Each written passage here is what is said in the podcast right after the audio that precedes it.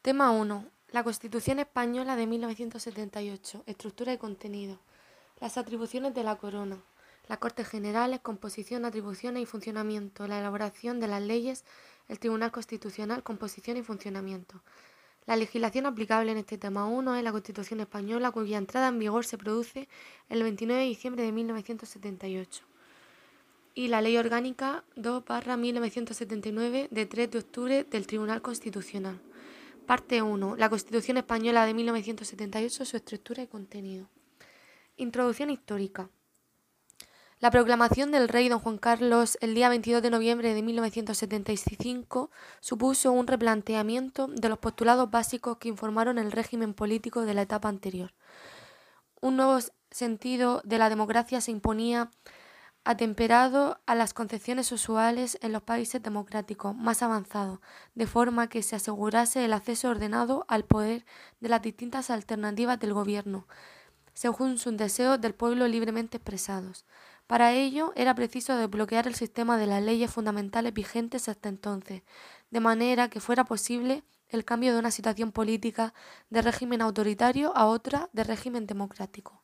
Esta función la cumplió la Ley para la Reforma Política de 4 de enero de 1977, que fue sometida previamente al referéndum de la Nación con la fecha de 15 de diciembre de 1976, en la que se recogían dos aspectos de especial consideración. Primero, por un lado se reconoce la soberanía del pueblo y se establecen los órganos de representación constituidos por el Congreso y Senado, a los que se denominan Cortes elegidos por sufragio directo y secreto de los españoles mayores de edad. Y segundo, por otro lado, se establecen los procedimientos de reforma constitucional, cuya iniciativa correspondía al Gobierno y al Congreso de los Diputados.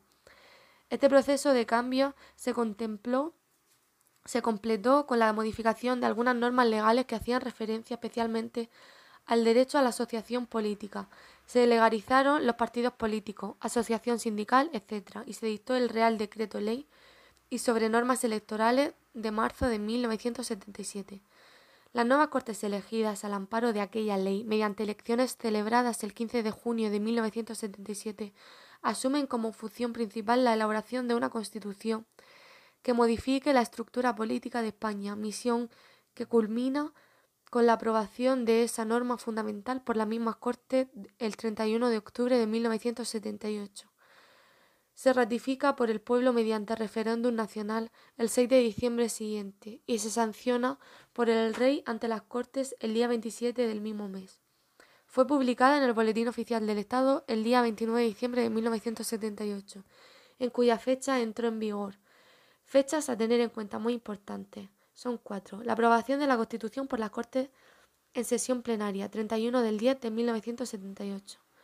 Ratificación por el pueblo español mediante referéndum 6 del 12 de 1978, sancionadas por el rey ante las Cortes el 27 del 12 del 78 y publicadas de la Constitución española en el BOE y la entrada en vigor 29 del 12 del 78.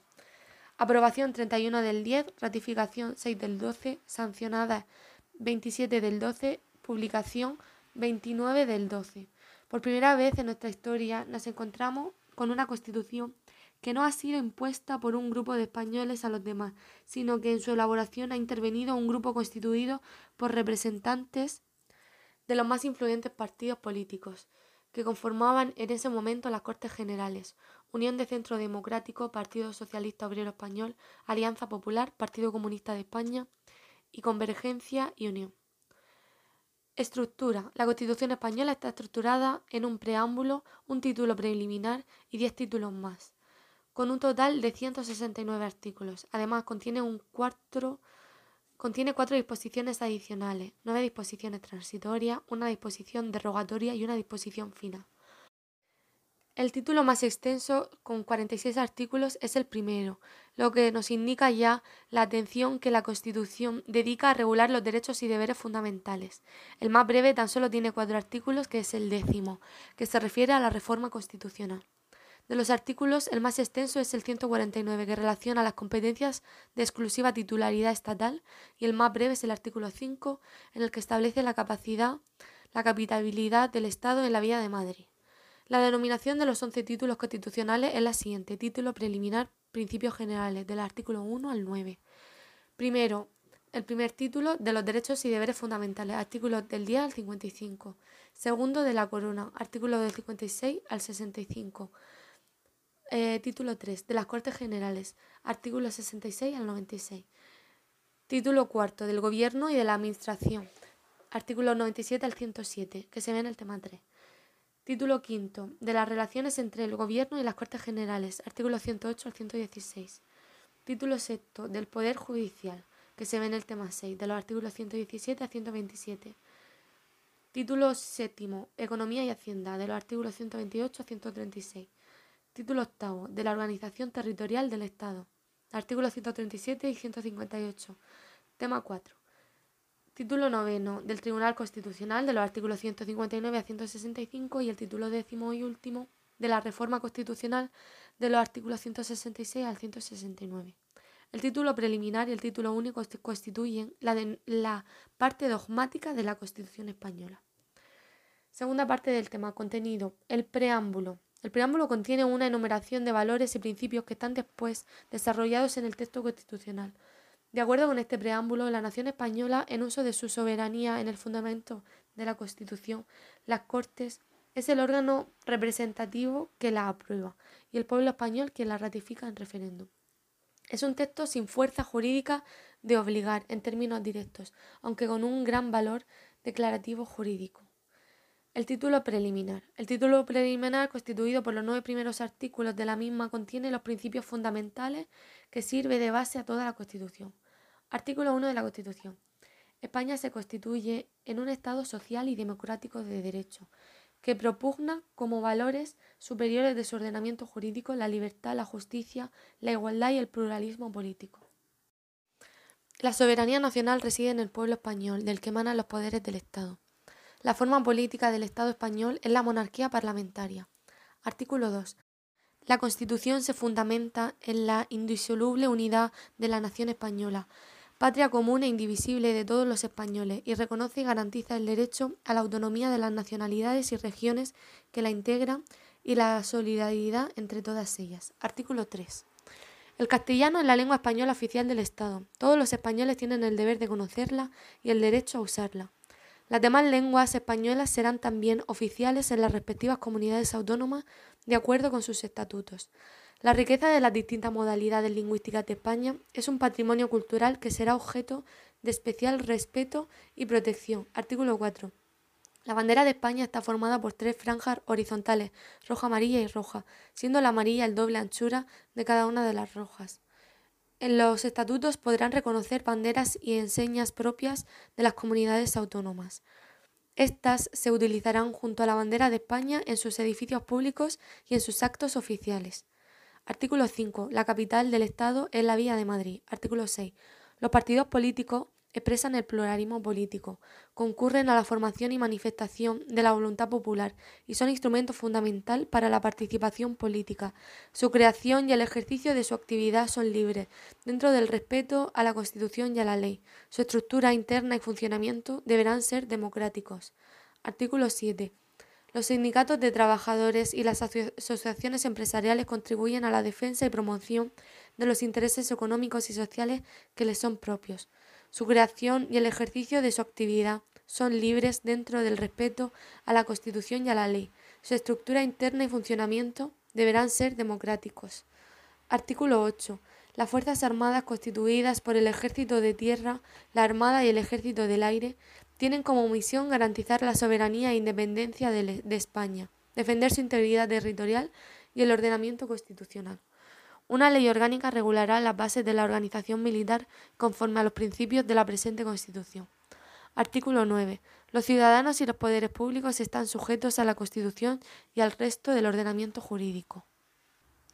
Corresponde a los poderes públicos promover las condiciones para que la libertad y la igualdad del individuo y de los grupos en que se integran sean reales y efectivas, remover los obstáculos que impidan o dificulten su plenitud y facilitar la participación de todos los ciudadanos en la vida política, económica, cultural y social.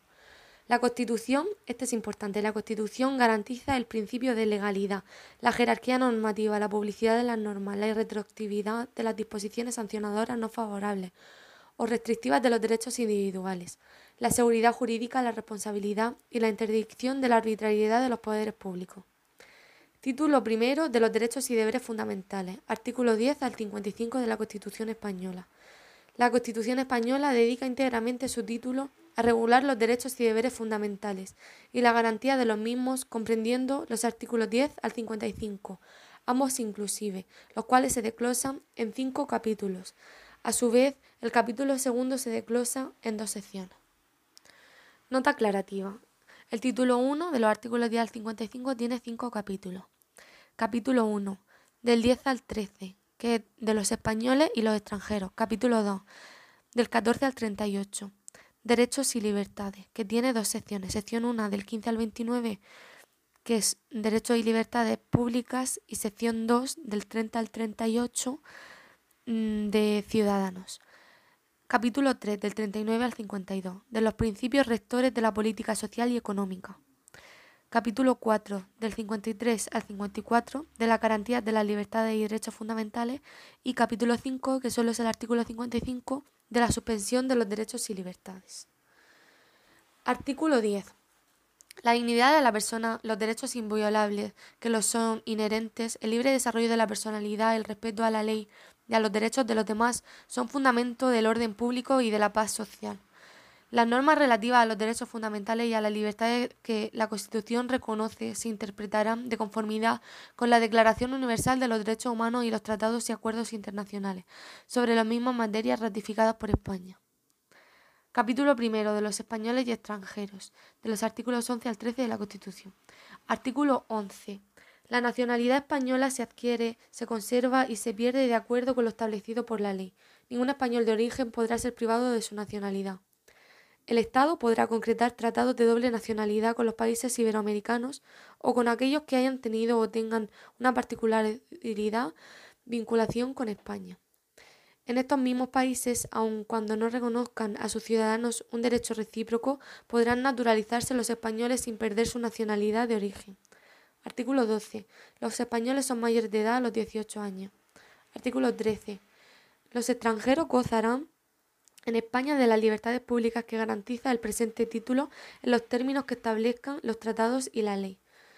Solamente los españoles serán titulares de los derechos reconocidos en el artículo 23, es decir, el derecho a participar en los asuntos públicos y derecho a acceder a condiciones de igualdad a las funciones y cargos públicos, salvo lo que, atendiendo a los criterios de reciprocidad, puedan establecerse por tratado o ley para el derecho de sufragio activo y pasivo en las elecciones municipales. La extradición solo se concederá en cumplimiento de un tratado o de una ley, atendiendo al principio de reciprocidad. Quedan excluidos de la, de la extradición los delitos políticos, no considerándose como tales los actos de terrorismo. La ley establecerá los términos en que los ciudadanos de otros países y los apátridas podrán gozar del derecho de asilo en España. Capítulo segundo. Derechos y libertades. Artículo 14 al 38. Artículo 14. Los españoles son iguales ante la ley, sin que pueda prevalecer discriminación alguna por razón de nacimiento, raza, sexo, religión, opinión o cualquier otra condición o circunstancia personal o social. La sección primera de los derechos fundamentales y de las libertades públicas el artículo 15, todos tienen derecho a la vida y a la integridad física y moral, sin que en ningún caso puedan ser sometidos a tortura ni penas o tratos inhumanos o, o degradantes. Queda abolida la pena de muerte, salvo lo que puedan disponer las leyes penales militares para tiempos de guerra. Artículo 16 se garantiza la libertad ideológica, religiosa y de culto de los individuos y las comunidades, sin más limitación en sus manifestaciones que la necesaria para el mantenimiento del orden público protegido por la ley. Nadie podrá ser obligado a declarar sobre su ideología, religión o creencias. Ninguna confesión tendrá carácter estatal. Los poderes públicos tendrán en cuenta las creencias religiosas de la sociedad española, y mantendrán las consiguientes relaciones de cooperación con la Iglesia Católica y las demás confesiones. Artículo 17. Toda persona tiene derecho a la libertad y a la seguridad. Nadie puede ser privado de su libertad, sino con la observancia de lo establecido en este artículo, y en los casos y en la forma previstos en la ley. La detención preventiva no podrá durar más del tiempo estrictamente necesario para la realización de las averiguaciones tendentes al esclarecimiento de los hechos, y en todo caso, en el plazo máximo de 72 horas, el detenido deberá ser puesto en libertad o a disposición de la autoridad judicial. Toda persona detenida debe ser informada de forma inmediata y de modo que le sea comprensible de sus derechos y de las razones de su detención, no pudiendo ser obligada a declarar. Se garantiza la, asistencia de abogado al detenido en las diligencias policiales y judiciales, en los términos que la ley establezca. La ley regulará un procedimiento de habeas corpus para producir la inmediata puesta a disposición judicial de toda la persona detenida ilegalmente. Asimismo, por la ley se determinará el plazo máximo de duración de la provisión de la prisión provisional. Artículo 18. Se garantiza el derecho al honor, a la intimidad personal y familiar, a la propia imagen, al domicilio, el domicilio es inviolable. Ninguna entrada o registro podrá hacerse en él sin consentimiento del titular o resolución judicial, salvo en caso de flagrante delito. Se garantiza el secreto de las comunicaciones y en especial las postales, telegráficas y telefónicas, salvo resolución judicial. Se garantiza el secreto de las comunicaciones. Eh, la ley limitará el uso de la información de la informática para garantizar el honor y la intimidad personal y familiar de los ciudadanos y el pleno ejercicio de sus derechos. Artículo 19. Los españoles tienen derecho a elegir libremente su residencia y a circular por territorio nacional. Asimismo, tienen derecho a entrar y salir libremente de España en los términos que la ley establezca. Este derecho no podrá ser limitado por motivos políticos o ideológicos. Artículo 20. Se reconocen y protegen los derechos a, B, C y D. A. A expresar y difundir libremente los pensamientos, ideas y opiniones mediante la palabra, el escrito o cualquier otro medio de reproducción.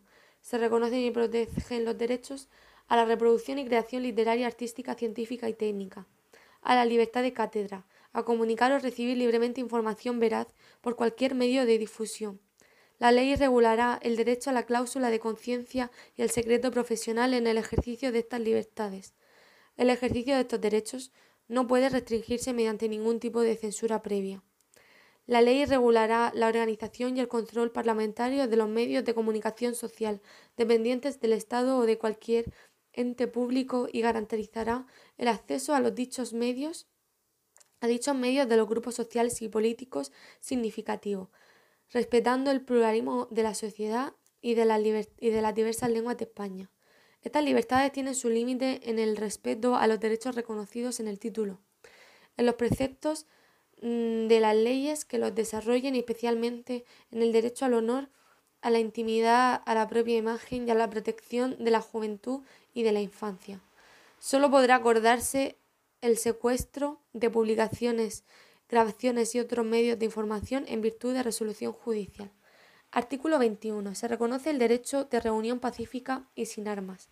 El ejercicio de este derecho no necesitará autorización previa. En los casos de reuniones en lugares de tránsito político y manifestaciones, se dará comunicación previa a la autoridad, que solo podrá prohibirlas cuando existan razones fundadas de alteración del orden público, con peligro para personas o bienes. Artículo 22. Se reconoce el derecho de asociación. Las asociaciones que persigan fines o utilicen medios tipificados como delito son ilegales. Las asociaciones continuadas al amparo de este artículo deberán inscribirse en, en un registro a solos efectos de publicidad. Las asociaciones solo podrán ser disueltas o suspendidas en sus actividades en virtud de resolución judicial motivada. Se prohíben las asociaciones secretas y las de carácter paramilitar. Artículo 23. Los ciudadanos tienen el derecho a participar en los asuntos públicos directamente o por medio de representantes, libremente elegidos en elecciones periódicas por sufragio universal. Asimismo, tienen derecho a acceder a condiciones de, igual, de igualdad a las funciones y cargos públicos con los requisitos que señalen las leyes. Artículo 24. Todas las personas tienen derecho a obtener la tutela efectiva de los jueces y tribunales en el ejercicio de sus derechos e intereses legítimos, sin que en ningún caso pueda producirse indefensión. Asimismo, todos tienen derecho al juez ordinario predeterminado por la ley, a la defensa y a la asistencia del letrado, a ser informados de la acusación formulada contra ellos, a un proceso público sin dilaciones indebidas y con todas las garantías, a utilizar los medios de prueba pertinentes para su defensa, a no declarar contra sí mismos y a no confesarse culpables y a la presunción de inocencia. La ley regulará los casos en que por razón de parentesco o de secreto profesional no se estará obligado a declarar sobre los hechos presuntamente delictivos. Artículo 25.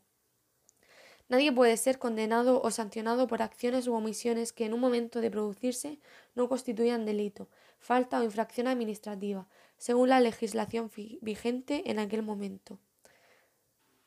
Las penas privativas de libertad y las medidas de seguridad estarán orientadas hacia la reducción y reinserción, a la reeducación y reinserción social y no podrán consistir en trabajos forzados.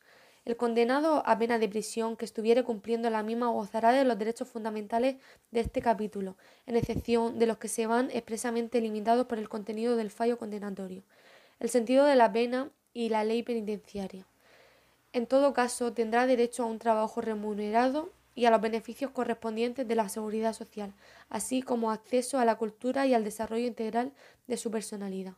La Administración civil no podrá imponer sanciones que directa o subsidiariamente impliquen privación de la libertad. Artículo 26. Se prohíben los tribunales de honor en el ámbito de la Administración civil y de las organizaciones profesionales. Artículo 27. Todos tienen el derecho a la educación. Se reconoce la libertad de enseñanza.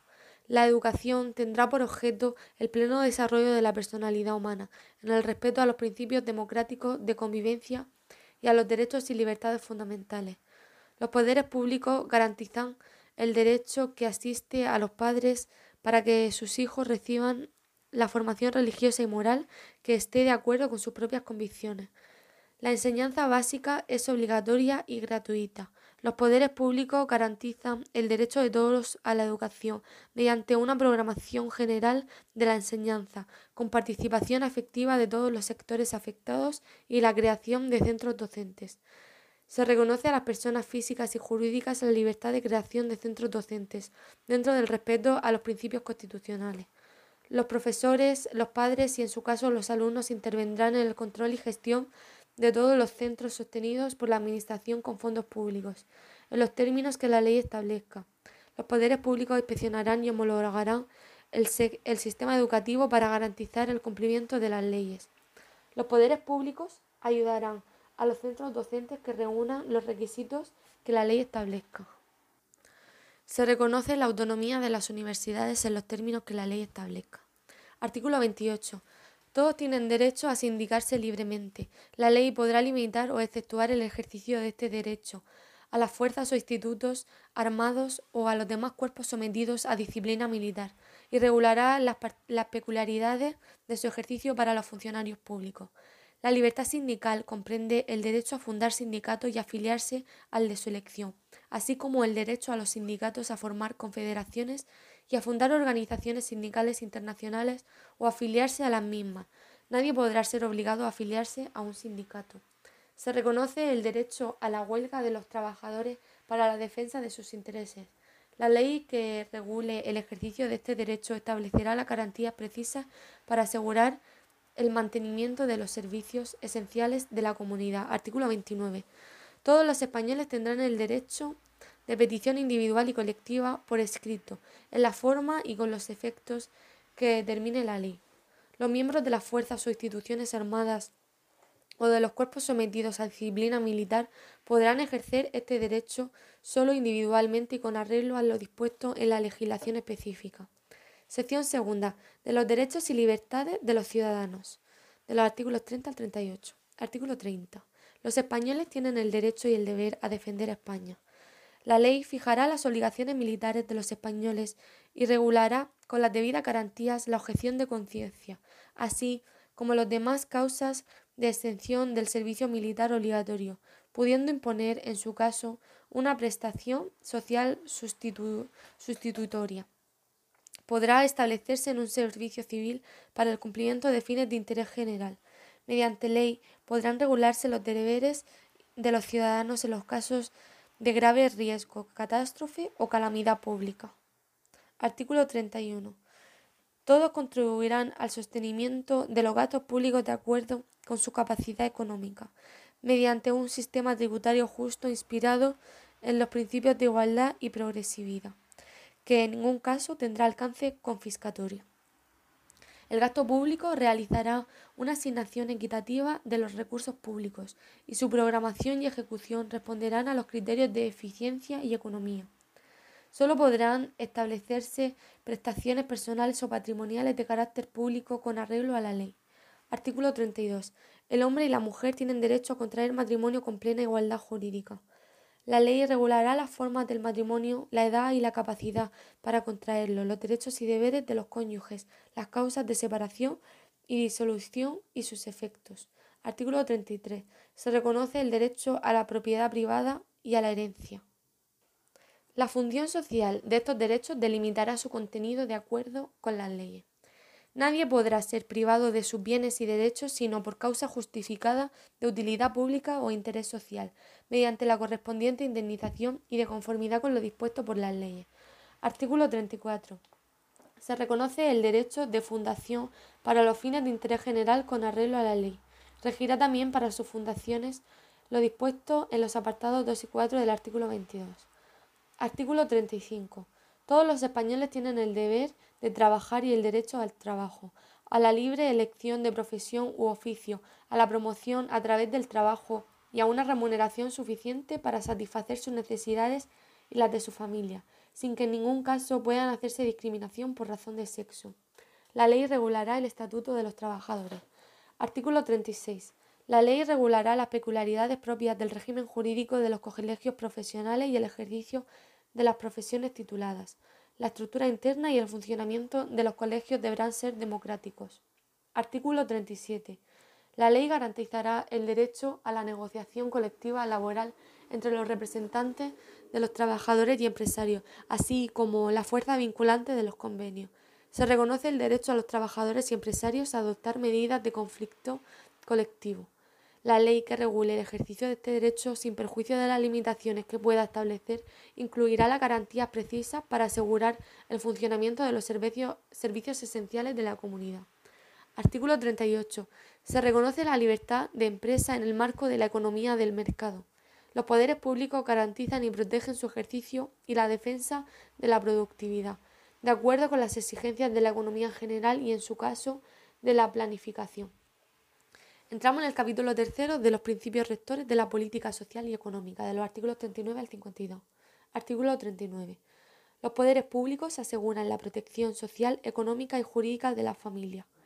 Los poderes públicos aseguran asimismo la protección integral de los hijos, iguales estos ante la ley, con independencia de su filiación y de las madres cualesquiera que sea su estado civil. La ley posibilitará la investigación de la paternidad los padres deben prestar asistencia de todo orden a los hijos habidos dentro o fuera del matrimonio durante su minoría de edad y en los demás casos en los que legalmente proceda. Los niños gozarán de la protección prevista en los acuerdos internacionales que velan por sus derechos. Artículo 40. Los poderes públicos promoverán las condiciones favorables para el progreso social y económico y para una distribución de la renta regional y personal más equitativa en el marco de una política de estabilidad económica, de manera especial realizará una política orientada al pleno empleo. Asimismo, los poderes públicos fomentarán una política que garantice la formación y readaptación profesionales. Velarán por la seguridad e higiene en el trabajo y garantizarán el descanso necesario mediante la limitación de la jornada laboral, las vacaciones periódicas retribuidas y promoción de centros adecuados.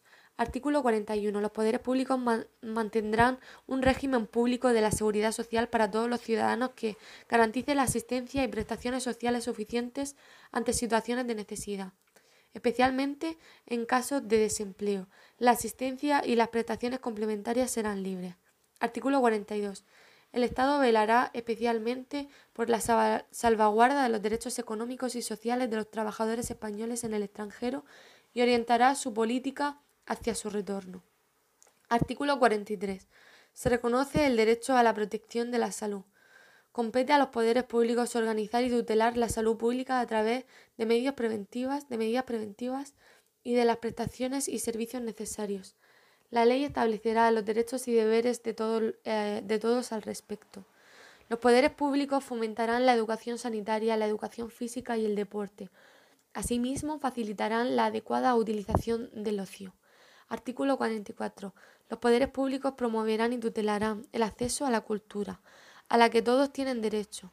Los poderes públicos promoverán la ciencia y la investigación científica y técnica en beneficio del interés general. Artículo 45. Todos tienen el derecho a disfrutar de un medio ambiente adecuado para el desarrollo de la persona, así como el deber de conservarlo. Los poderes públicos velarán por la utilización racional de todos los recursos naturales con el fin de proteger y mejorar la calidad de la vida y defender y restaurar el medio ambiente, apoyándose en la indispensable solidaridad colectiva.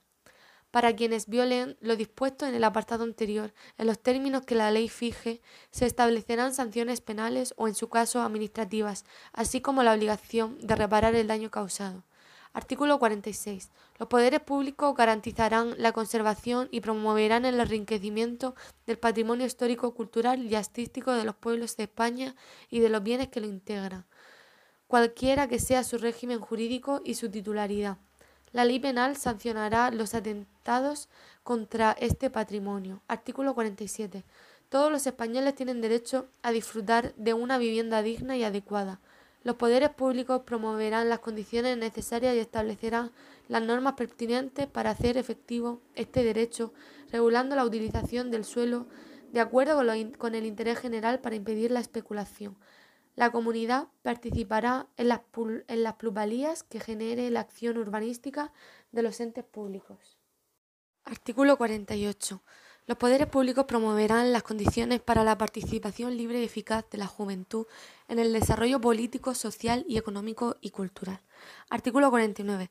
Los poderes públicos realizarán una política de previsión, tratamiento, rehabilitación e integración de los disminuidos físicos, sensoriales y psíquicos, a los que presentarán prestarán la atención especializada que requieran y los ampararán especialmente para el disfrute de los derechos que este título otorga a todos los ciudadanos. Artículo 50. Los poderes públicos garantizarán mediante pensiones adecuadas y periódicamente actualizadas la suficiencia económica a los ciudadanos durante la tercera edad. Asimismo, y con independencia de las obligaciones familiares, promoverán su bienestar mediante el sistema de servicios sociales que atenderán sus problemas y específicos de salud, vivienda y cultura y ocio. Artículo 51. Los poderes públicos garantizarán la defensa de los consumidores y usuarios, protegiendo mediante procedimientos eficaces la seguridad, la salud y los legítimos intereses económicos de los mismos. Los poderes públicos promoverán la información y la educación de los consumidores y usuarios, fomentarán sus organizaciones y oirán a estas en las cuestiones que puedan afectar a aquellos, en los términos que establezca la ley. En el marco de lo dispuesto de los apartados anteriores, la ley regulará el comercio interior y el régimen de autorización de productos comerciales. Artículo 52. La ley regulará las organizaciones profesionales que contribuirán a la defensa de los intereses económicos que les sean propios. Su estructura interna y funcionamiento deberán ser democráticos. Capítulo cuarto. La garantía de las libertades y derechos fundamentales del artículo 53 al 54. Artículo 53. Este es muy importante. Los derechos y libertades reconocidos en el capítulo segundo del presente título, artículos 14 al 38, vinculan a todos los poderes públicos. Solo por ley, que en todo caso deberá respetar su contenido esencial, podrá regularse el ejercicio de tales derechos y libertades que se tutelarán de acuerdo con lo previsto en el artículo 161.a. Cualquier ciudadano podrá recabar la tutela de las libertades y derechos reconocidos en el artículo 14 de la sección primera del capítulo segundo ante los tribunales ordinarios, es decir, del artículo 14 al 29, por un procedimiento basado en los principios de preferencia y sumariedad, y en su caso a través del recurso de amparo ante el Tribunal Constitucional, en este caso del artículo 14 al 30 este último recurso será aplicable eh, a la objeción de conciencia reconocida en el artículo 30. El reconocimiento al respeto y la protección de los principios reconocidos en el capítulo tercero informarán la legislación positiva la práctica judicial y la actuación de los poderes públicos. Solo podrán ser alegados ante la jurisdicción ordinaria de acuerdo con la disposición de las leyes que los desarrollen. Artículo 54. Una ley orgánica regulará la institución del defensor del pueblo. Ley Orgánica 3 1981 del 6 de abril, el defensor del pueblo. Como alto comisionado de las Cortes Generales designado por estos para la defensa de los derechos comprometidos en el título primero, a cuyo efecto podrá supervisar la actividad de la Administración. De la administración dando cuenta a las Cortes Generales en relación a la figura del defensor del pueblo. Es conveniente tener en cuenta la siguiente información.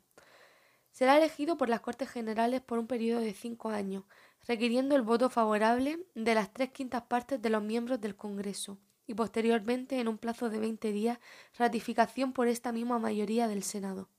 De no alcanzarse las mencionadas mayorías, se postularán propuestas sucesivas, en cuyo caso la ratificación del Senado se hará tan solo por mayoría absoluta. En relación con sus investigaciones, el, defensor podrá formular a las autoridades y funcionarios de las administraciones públicas advertencias, recordatorios, recomendaciones de sus deberes legales y sugerencias para la adopción de las nuevas medidas. En todo caso, estos están obligados a responder por escrito en término no superior al de un mes. Capítulo quinto de la suspensión de los derechos y libertades. Artículo 55. Según el apartado primero, determinados derechos podrán ser suspendidos cuando se acuerde la declaración del estado de excepción o de sitio. En los términos previstos en la Constitución, estos derechos son los reconocidos en el artículo 17. Toda persona tiene derecho a la libertad y a la seguridad Nadie puede ser privado de su libertad, sino con la observancia de lo establecido en este artículo y en los casos y en la forma previstos en la ley. La detención preventiva no podrá durar más del tiempo estrictamente necesario para la realización de las averiguaciones tendentes al esclarecimiento de los hechos, y en todo caso en el plazo máximo de 72 horas. El detenido deberá ser puesto en libertad o a disposición de la autoridad judicial. Toda persona detenida debe ser informada de forma inmediata y de modo que le sea comprensible de sus derechos y de las razones de su detención. No pudiendo ser obligada a declarar, se, se garantiza la asistencia del abogado al detenido en las diligencias policiales judiciales en los términos que establezca la ley. Esta última parte queda exceptuado para el supuesto de declaración del estado de excepción. La ley regulará un procedimiento de habeas corpus para producir la inmediata puesta a disposición judicial en toda la persona detenida ilegalmente. Asimismo, por la ley se determinará el plazo máximo de duración de la prisión provisional. Los artículos, los reconocidos en el artículo 18, apartados 2 y 3. El domicilio es inviolable, ninguna entrada o registro podrá hacerse en él sin consentimiento del titular o resolución judicial, salvo en caso de fragante delito eh, la garantiza eh, el secreto de las comunicaciones, se garantiza el secreto de las comunicaciones y en especial de las postales telegráficas y telefónicas, salvo resolución judicial.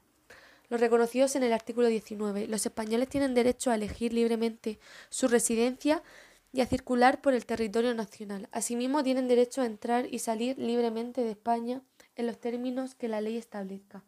Este derecho no podrá ser limitado por derechos políticos o ideológicos, pero sí por el artículo 55, estado de excepción o de sitio. Eh, lo en el apartado, en el artículo 19. Los españoles tienen derecho a elegir libremente su residencia y a circular por el territorio nacional. Asimismo, tienen derecho a entrar y salir libremente de España en los términos que la ley establezca. Eh, los reconocidos en el artículo 20, apartados 1, A y D del apartado 5, esto es, expresar y difundir libremente los pensamientos, ideas y opiniones mediante la palabra, el escrito o cualquier otro medio de reproducción, a comunicar o recibir libremente información veraz por cualquier medio de difusión. La ley regulará el derecho a la cláusula de conciencia y el secreto profesional en el ejercicio de estas libertades. Solo podrá acordarse el secuestro de publicaciones, grabaciones y otros medios de información en virtud de resolución judicial. Los reconocidos en el artículo 21. Se reconoce el derecho de reunión pacífica y sin armas. El ejercicio del derecho no necesitará autorización previa. En los casos de reuniones en lugares de tránsito público y manifestaciones se dará comunicación previa a la autoridad, que sólo podrá prohibirlas cuando existan razones fundadas de alteración de orden público con peligro para personas o bienes. Los reconocidos en el artículo 28, apartado 2. se reconoce el derecho a la huelga de los trabajadores para la defensa de sus intereses. La ley que regula el ejercicio de este derecho establecerá las garantías precisas para asegurar el mantenimiento de los servicios esenciales de la comunidad. Los reconocidos en el artículo 37, apartado 2. Se reconoce el derecho a los trabajadores y empresarios a adoptar medidas de conflicto colectivo. La ley que regule el ejercicio de este derecho sin perjuicio de las limitaciones que puedan establecer incluirá las garantías precisas para asegurar el funcionamiento de los servicios esenciales de la comunidad. La ley orgánica podrá determinar la forma y los casos en los que, de forma individual y con la necesaria intervención judicial y el adecuado control parlamentario, los derechos reconocidos de los artículos 17, apartado 2 y 18, apartado 2 y 3, pueden ser suspendidos para personas determinadas, en relación con las investigaciones correspondientes a la actuación de bandas armadas o elementos terroristas. La utilización injustificada o abusiva de las facultades reconocidas en dicha ley orgánica producirá responsabilidad penal como violación de los derechos y libertades reconocidos por las leyes. La ley orgánica es la 4 1961 del 1 de junio. El artículo 116 regulará los estados de alarma, de excepción y de sitio y las competencias y limitaciones correspondientes. Repito, la Ley 4 barra 1981 del 1 de junio. El estado de alarma. El estado de alarma será declarado por el Gobierno mediante decreto acordado en Consejo de Ministros por un plazo máximo de 15 días, dando cuenta al Congreso de los Diputados reunido inmediatamente al efecto y sin cuya autorización no podrá ser prorrogado dicho plazo. El decreto determinará el ámbito territorial a que se extienden los efectos de la declaración. Estado de excepción. El estado de excepción será declarado por el Gobierno mediante decreto, acordado en Consejo de Ministros, previa autorización del Congreso de los Diputados. La autorización y proclamación del estado de excepción deberá determinar expresamente los efectos del mismo, el ámbito territorial a que se extiende y su duración, que no podrá exceder de 30 días prorrogables por otro brazo igual, con los mismos requisitos. Estado de sitio. El estado de sitio será declarado por mayoría absoluta en el Congreso de los Diputados a propuesta exclusiva del Gobierno. El Congreso determinará su ámbito territorial, duración y condiciones.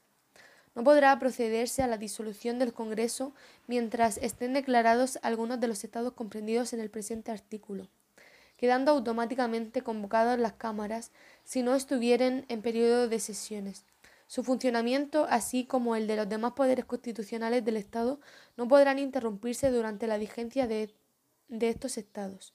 Disuelto el Congreso o expirado su mandato, si se produjere alguna de las situaciones que dan lugar a cualquiera de dichos estados, las competencias del Congreso serán asumidas por la Diputación, por su Diputación permanente.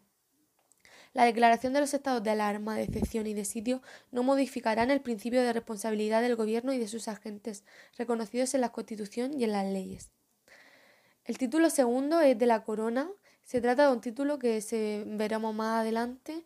El título 3 de las Cortes Generales, que también lo vemos más adelante. El título 4 del Gobierno y de la Administración, como hemos dicho, es del tema 3.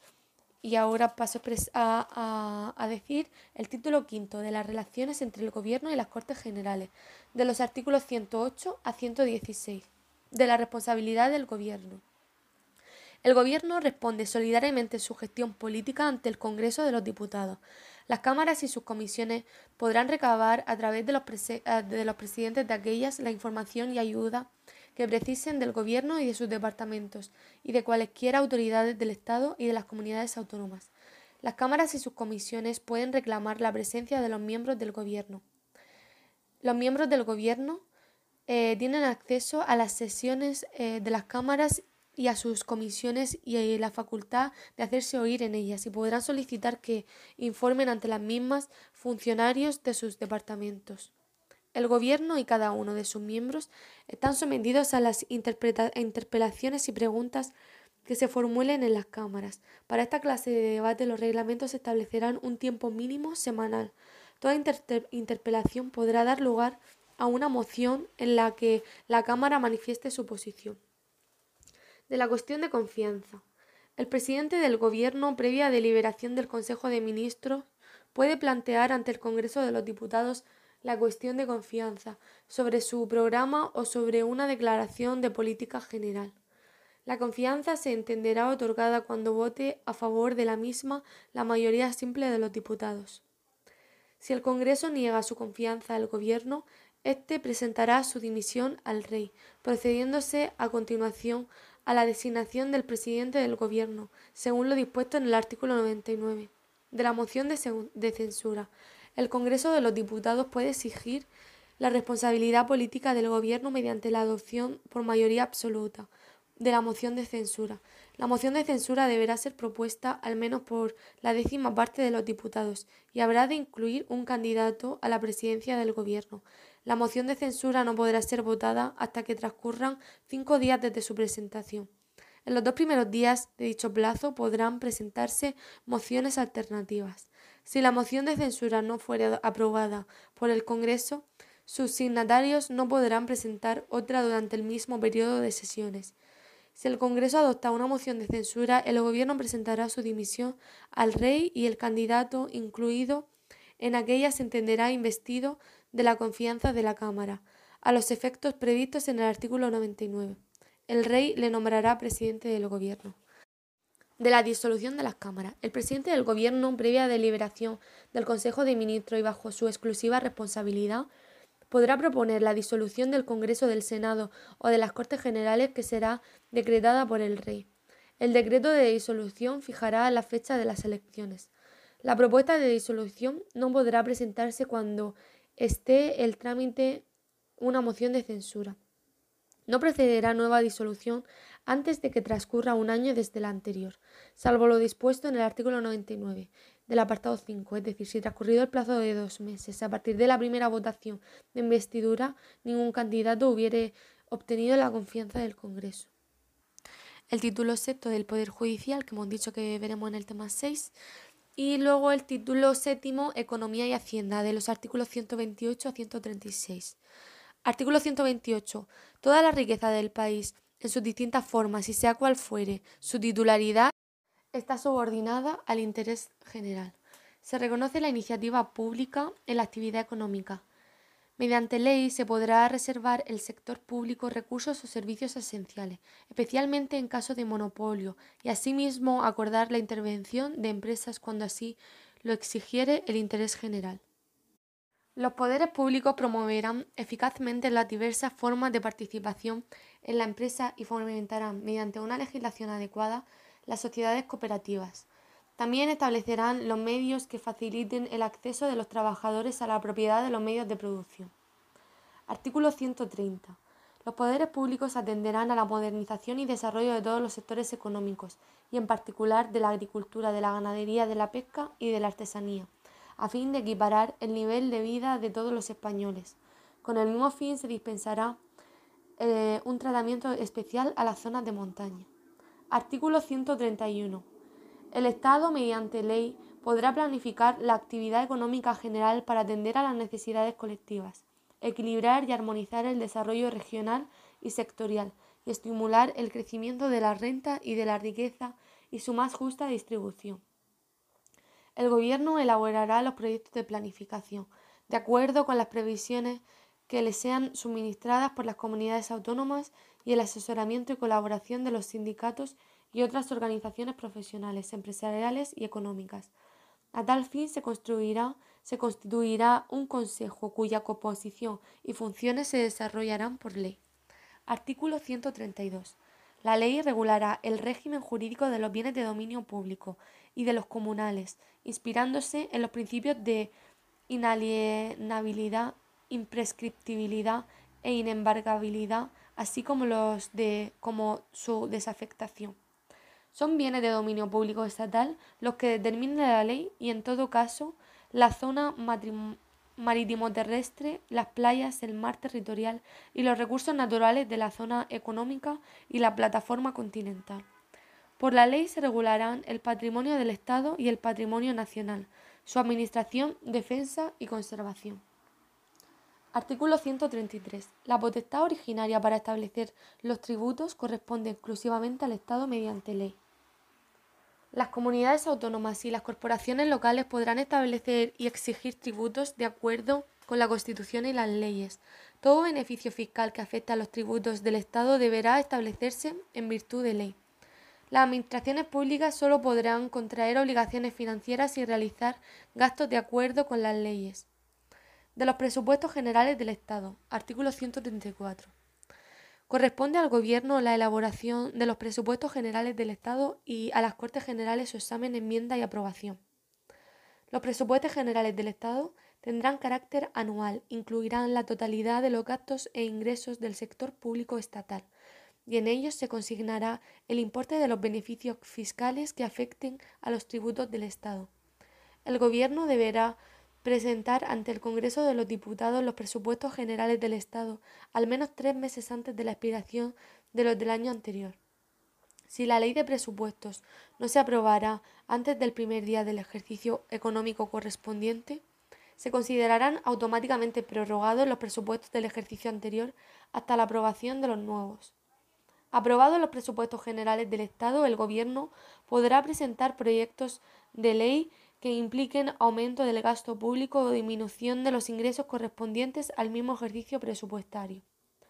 Toda proposición o enmienda que suponga aumento de los créditos o disminución de los ingresos presupuestarios requerirá la conformidad del Gobierno para su tramitación. La ley de presupuestos no puede crear tributos, podrá modificarlos cuando una ley tributaria sustantiva así lo prevea. Artículo 135. Todas las administraciones públicas adecuarán sus actuaciones al principio de estabilidad presupuestaria. El Estado y las comunidades autónomas no podrán incurrir en un déficit estructural que supere los márgenes establecidos en su caso por la Unión Europea para sus Estados miembros. Una ley orgánica fijará el déficit estructural máximo permitido al Estado y a las comunidades autónomas en relación con su Producto Interior Bruto. Las entidades locales deberán presentar equilibrio presupuestario. El Estado y las comunidades autónomas habrán de estar autorizadas por la ley para emitir deuda pública o contraer crédito. Los créditos podrán satisfacer los intereses y el capital de la deuda pública de las administraciones. Se entenderán siempre incluidos en el estado de gastos de sus presupuestos y su pago gozará de prioridad absoluta. Estos créditos no podrán ser objeto de enmienda o modificación mientras se ajusten a las condiciones de la ley de emisión. El volumen de deuda pública del conjunto de las administraciones públicas en relación con el Producto Interior Bruto del Estado no podrá superar el valor de referencia establecido en el tratamiento de funcionamiento de la Unión Europea. Los límites de déficit estructural y de volumen de deuda pública solo podrán superarse en caso de catástrofes naturales, recesión económica o situaciones de emergencia extraordinaria que escapen el control del Estado y perjudiquen considerablemente la situación financiera o sostenibilidad económica o social del Estado, apreciadas por la mayoría absoluta de los miembros del Consejo de los Diputados. Una ley orgánica desarrollará los principios a que se refiere este artículo, así como la participación en los procedimientos respectivos de los órganos de coordinación institucional entre las administraciones públicas en materia de política fiscal y financiera. En todo caso, regulará A, B, C. A. La distribución de, límite, de los límites del déficit y de deuda entre las distintas administraciones públicas, los supuestos excepcionales de superación de los mismos y la forma y plazo de corrección de las desviaciones que sobre uno y otro pudieran producirse. B. La metodología y el procedimiento para el cálculo del déficit estructural. C. La responsabilidad de cada administración pública en caso de incumplimiento de los objetivos de estabilidad presupuestaria. Las comunidades autónomas, de acuerdo con sus respectivos estatutos y dentro de los límites a que se refiere este artículo, adoptarán las disposiciones que procedan para la aplicación efectiva del principio de estabilidad en sus normas y decisiones presupuestarias. Del Tribunal de Cuentas, artículo 136. El Tribunal de Cuentas es el supremo órgano fiscalizador de las causas y de la gestión económica del Estado, así como del sector público. Dependerá directamente de las Cortes Generales y ejercerá sus funciones por delegación de ellas en el examen y comprobación de la cuenta general del Estado. Las cuentas del Estado y del sector público estatal se rendirán al Tribunal de Cuentas y serán censuradas por éste, el Tribunal de Cuentas, sin perjuicio de su propia jurisdicción, remitirá a las Cortes Generales un informe anual en el que cuando proceda comunicará las infracciones o responsabilidades en que a su juicio se hubieran incurrido. Los miembros del Tribunal de Cuentas gozarán de la misma independencia e inamovilidad y estarán sometidos a las mismas incompatibilidades que los jueces. Una ley orgánica regulará la composición, organización y funciones del Tribunal de Cuentas. La Ley Orgánica 2 barra 1982 del 12 de mayo. El título octavo de la Organización Territorial del Estado lo vemos en el tema 4. El título noveno Tribunal Constitucional lo vemos un poco más adelante. Y el título décimo de la Reforma Constitucional, que es de los artículos 166 a 169. Iniciativa de la Reforma Constitucional. Primero. La iniciativa corresponde al Gobierno, al Congreso y al Senado, de acuerdo con la Constitución y los reglamentos de las cámaras. Las asambleas de las comunidades autónomas podrán solicitar del Gobierno la adopción de un proyecto de reforma o bien remitir a la mesa del Congreso una proposición de reforma constitucional, delegando ante dicha Cámara una comisión de hasta tres miembros de la Asamblea encargada de su defensa. De la reforma de la Constitución no esencial u ordinaria. En este eh, no hay que disolver las Cortes y la mayoría es de tres quintos de cada una de las cámaras. Vale, la reforma de la Constitución no esencial u ordinaria. Los proyectos de reforma constitucional deberán ser aprobados por una mayoría de tres quintos de cada una de las cámaras. Si no hubiera acuerdo entre ambas, se intentará obtenerlo mediante la creación de una comisión de composición paritaria de diputados y senadores, que presentará un texto que será votado por el Congreso y el Senado. De no lograrse la aprobación mediante el procedimiento del punto anterior, y siempre que el texto hubiera obtenido el voto favorable de la mayoría absoluta del Senado, el Congreso, por mayoría de dos tercios, podrá aprobar la reforma. Una vez aprobada la reforma por las Cortes Generales, será sometida a referéndum para su ratificación cuando así lo soliciten, dentro de los 15 días siguientes a su aprobación, una décima parte de los miembros de cualquiera de las cámaras. Luego está la reforma de la Constitución esencial o especial, que aquí la mayoría es de dos tercios de cada Cámara. Y, aquí sí que hay disolución de las Cortes. Cuando se propusiere la revisión total de la Constitución o una parcial que afecte al título preliminar, al capítulo segundo, sección primera del título 1 o al título 2, se, se procederá a la aprobación del principio por mayoría de dos tercios de las cámaras y a la disolución inmediata de las, de las Cortes. Eh, las cámaras elegidas deberán ratificar la decisión y, y proceder al estudio del nuevo texto constitucional, que deberá ser aprobado por mayoría de dos tercios de ambas cámaras. Aprobada la reforma por las Cortes Generales, será sometida a referéndum para su ratificación. Por la prohibición e iniciar una reforma constitucional. No podrá iniciarse la reforma constitucional en tiempo de guerra o de vigencia de alguno de los estados previstos en el artículo 116, estado de alarma de excepción o de sitio. Historias, reformas constitucionales. Primera reforma constitucional en 1992 consistió en añadir el inciso y pasivo en el artículo 13.2. Segunda reforma constitucional en 2011 consistió en sustituir íntegramente el artículo 135. Atribuciones de la corona. Título 2 de la Constitución de la Corona de los artículos 56 al 65. El artículo 56 en su primer apartado establece el rey es el jefe del Estado, es símbolo de la unidad y permanencia del Estado, arbitra y modera el funcionamiento regular de las instituciones, asume la más alta representación del Estado español en las relaciones internacionales, especialmente con las naciones de su comunidad histórica. Ejerce las funciones que le atribuyen expresamente la Constitución y las leyes. Su título es el del Rey de España y podrá utilizar los demás que correspondan a la corona.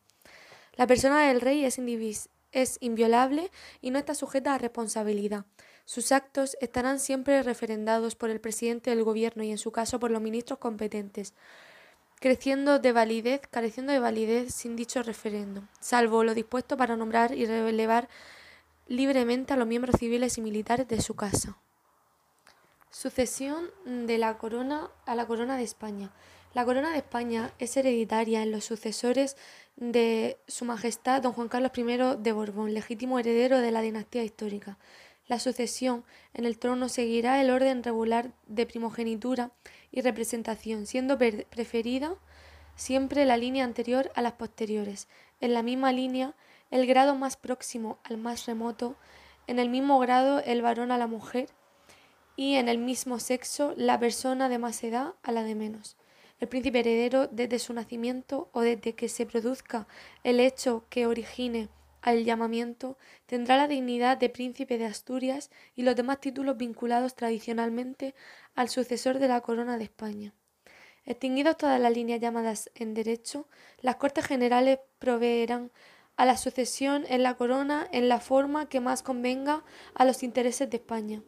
Aquellas personas que teniendo derecho a la sucesión en el trono contrajerán matrimonio contra la expresa prohibición del rey y de las Cortes Generales quedarán excluidas en la sucesión a la corona por sí y sus descendientes.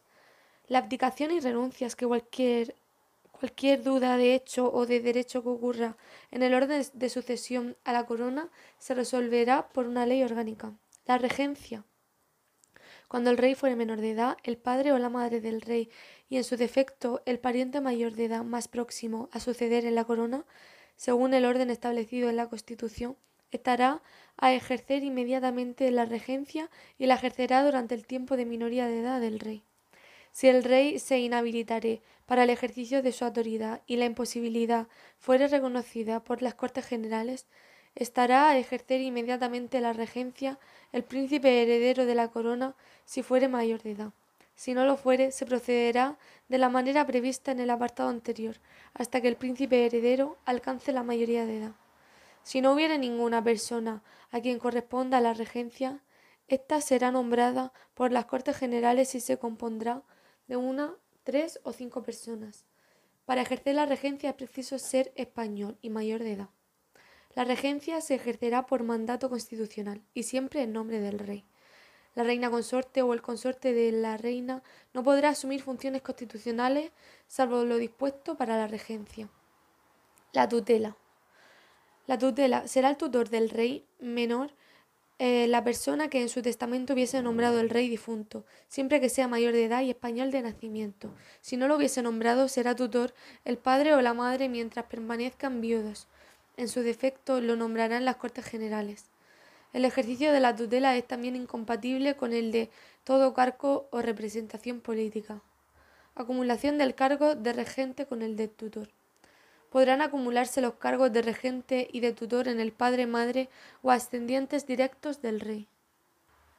El rey Juramento. El rey, al ser proclamado ante las Cortes Generales, prestará juramento de desempeñar fielmente sus funciones, guardar y hacer guardar la Constitución y las leyes, y respetar los derechos de los ciudadanos y de las comunidades autónomas.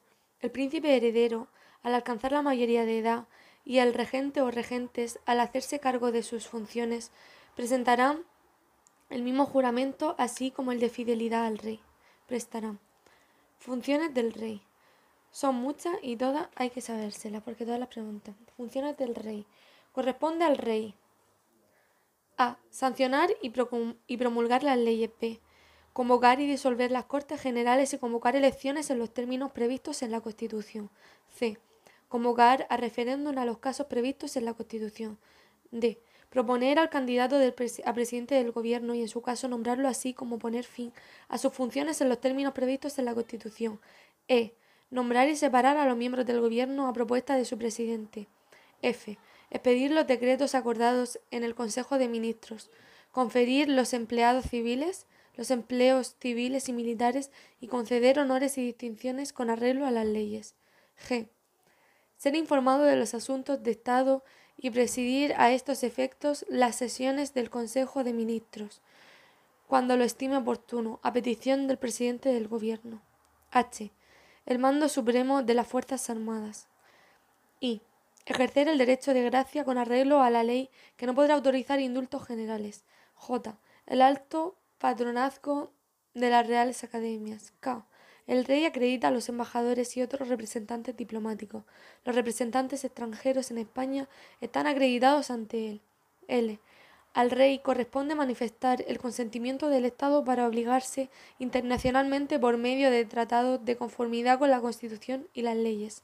M. Al rey corresponde, previa autorización de las Cortes Generales, declarar la guerra y hacer la paz. Del referéndum. Los actos del rey serán refrendados por el presidente del gobierno y en su caso por los ministros competentes.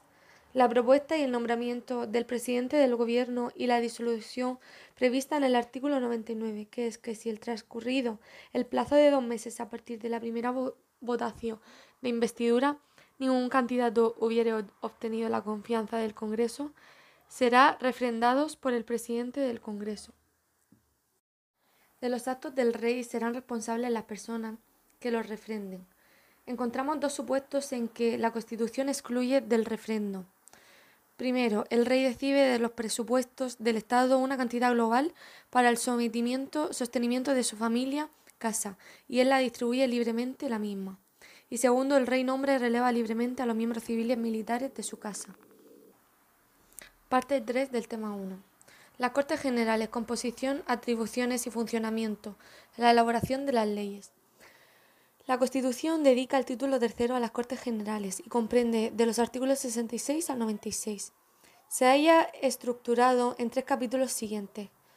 Eh, capítulo primero de las cámaras, capítulo segundo de la elaboración de las leyes, capítulo tercero de los tratados internacionales. La composición. Las Cortes Generales representan al pueblo español y están formadas por el Congreso de los Diputados y el Senado. Las Cortes Generales ejercen la potestad legislativa del Estado, aprueban sus presupuestos, controlan la acción del Gobierno y tienen las demás competencias que les atribuya la Constitución. Las Cortes Generales son inviolables. Nadie podrá ser miembro de las cámaras simultáneamente ni acumular el acta de una asamblea de comunidad autónoma con el diputado del, al Congreso. Los miembros de las Cortes Generales no estarán ligados por mandato imperativo. Las reuniones de parlamentarios que se celebren sin convocatoria reglamentaria no vincularán a las cámaras y no podrán ejercer sus funciones ni ostentar sus privilegios. El Congreso de los Diputados. Composición. El Congreso se compone de un mínimo de 300 y un máximo de 400 diputados, elegidos por sufragio universal, libre, igual, directo y secreto, en los términos que establezca la ley. Circunscripción electoral y número de diputados. La circunscripción electoral es la provincia. Las poblaciones de Ceuta y Melilla estarán representadas cada una de ellas por un diputado. La ley distribuirá el número total de diputados asignado una representación mínima inicial de dos a cada circunscripción y distribuyendo los demás en proporción a la población. Duración y terminación del mandato. El Congreso es elegido por cuatro años. El mandato de los diputados termina cuatro años después de su elección o el día de la disolución de las cámaras. Elección. La elección se verificará en cada circunscripción atendiendo a criterios de representación proporcional. proporcional. Son electores y elegibles todos los españoles que estén en pleno uso de sus derechos políticos. La ley reconocerá y el Estado facilitará el ejercicio del derecho de sufragio a los españoles que se encuentren fuera del territorio de España. Es importante saber que las elecciones tendrán lugar entre los 30 días y 70 días desde la terminación del mandato. El Congreso electo deberá ser convocado dentro de los 25 días siguientes a la celebración de las elecciones. El Senado. Composición. El Senado es la Cámara de Representación Territorial. En cada provincia se elegirán cuatro senadores por sufragio universal, libre, igual, directo y secreto, por los votantes de cada una de ellas, en los términos que señale una ley orgánica. En las provincias insulares, cada isla o agrupación de ellas, con cabildo o consejo insular, constituirá una circunscripción a efectos de elección de senadores, correspondiendo tres a cada una de las islas mayores, Gran Canaria, Mallorca y Tenerife, y uno a cada una de las siguientes islas o agrupaciones, Ibiza, Formentera, Menorca, Fuenteventura, Gomera, Hierro, Lanzarote y Palma. Las poblaciones de Ceuta y Melilla elegirán cada una de ellas dos senadores. Las comunidades autónomas designarán además un senador y otro más por cada millón de habitantes de su respectivo territorio. La designación corresponderá a la Asamblea Legislativa o, en su defecto, al órgano colegiado superior de la comunidad autónoma, de acuerdo con lo que establezcan los estatutos que aseguran en todo caso la adecuada representación proporcional. Duración y terminación del mandato. El Senado es elegido por cuatro años. El mandato de los senadores termina cuatro años después de su elección o el día de la disolución de la Cámara. Respecto de las atribuciones y funcionamiento. Causas de inelegibilidad e incompatibilidad de los diputados y senadores.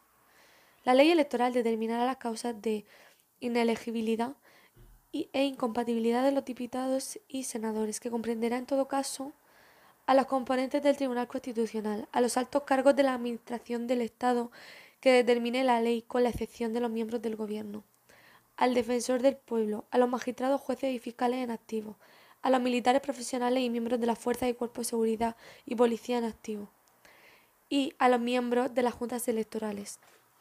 La validez de las actas y credenciales de los miembros de ambas cámaras estará sometida al control judicial en los términos que establezca la ley electoral inviolabilidad e inmunidad de los diputados y senadores. Los diputados y senadores gozarán de inviolabilidad por las opiniones manifiestas del ejercicio de sus funciones. Durante el periodo de su mandato, los diputados y senadores gozarán asimismo de inmunidad y solo podrán ser detenidos en caso de flagrante delito. No podrán ser inculpados ni procesados sin la previa autorización de la Cámara respectiva. En las causas contra diputados y senadores será competente la sala de lo penal del Tribunal Supremo. Los diputados y senadores percibirán una asignación que será fijada por las respectivas cámaras. Reuniones de las cámaras. Sesiones ordinarias. Las cámaras se reunirán anualmente en dos periodos ordinarios de sesiones, el primero que es de septiembre a diciembre y el segundo de febrero a junio. Sesiones extraordinarias. Las cámaras podrán reunirse en sesiones extraordinarias a petición del Gobierno, de la Diputación Permanente o de la mayoría absoluta de los miembros de cualquiera de las cámaras.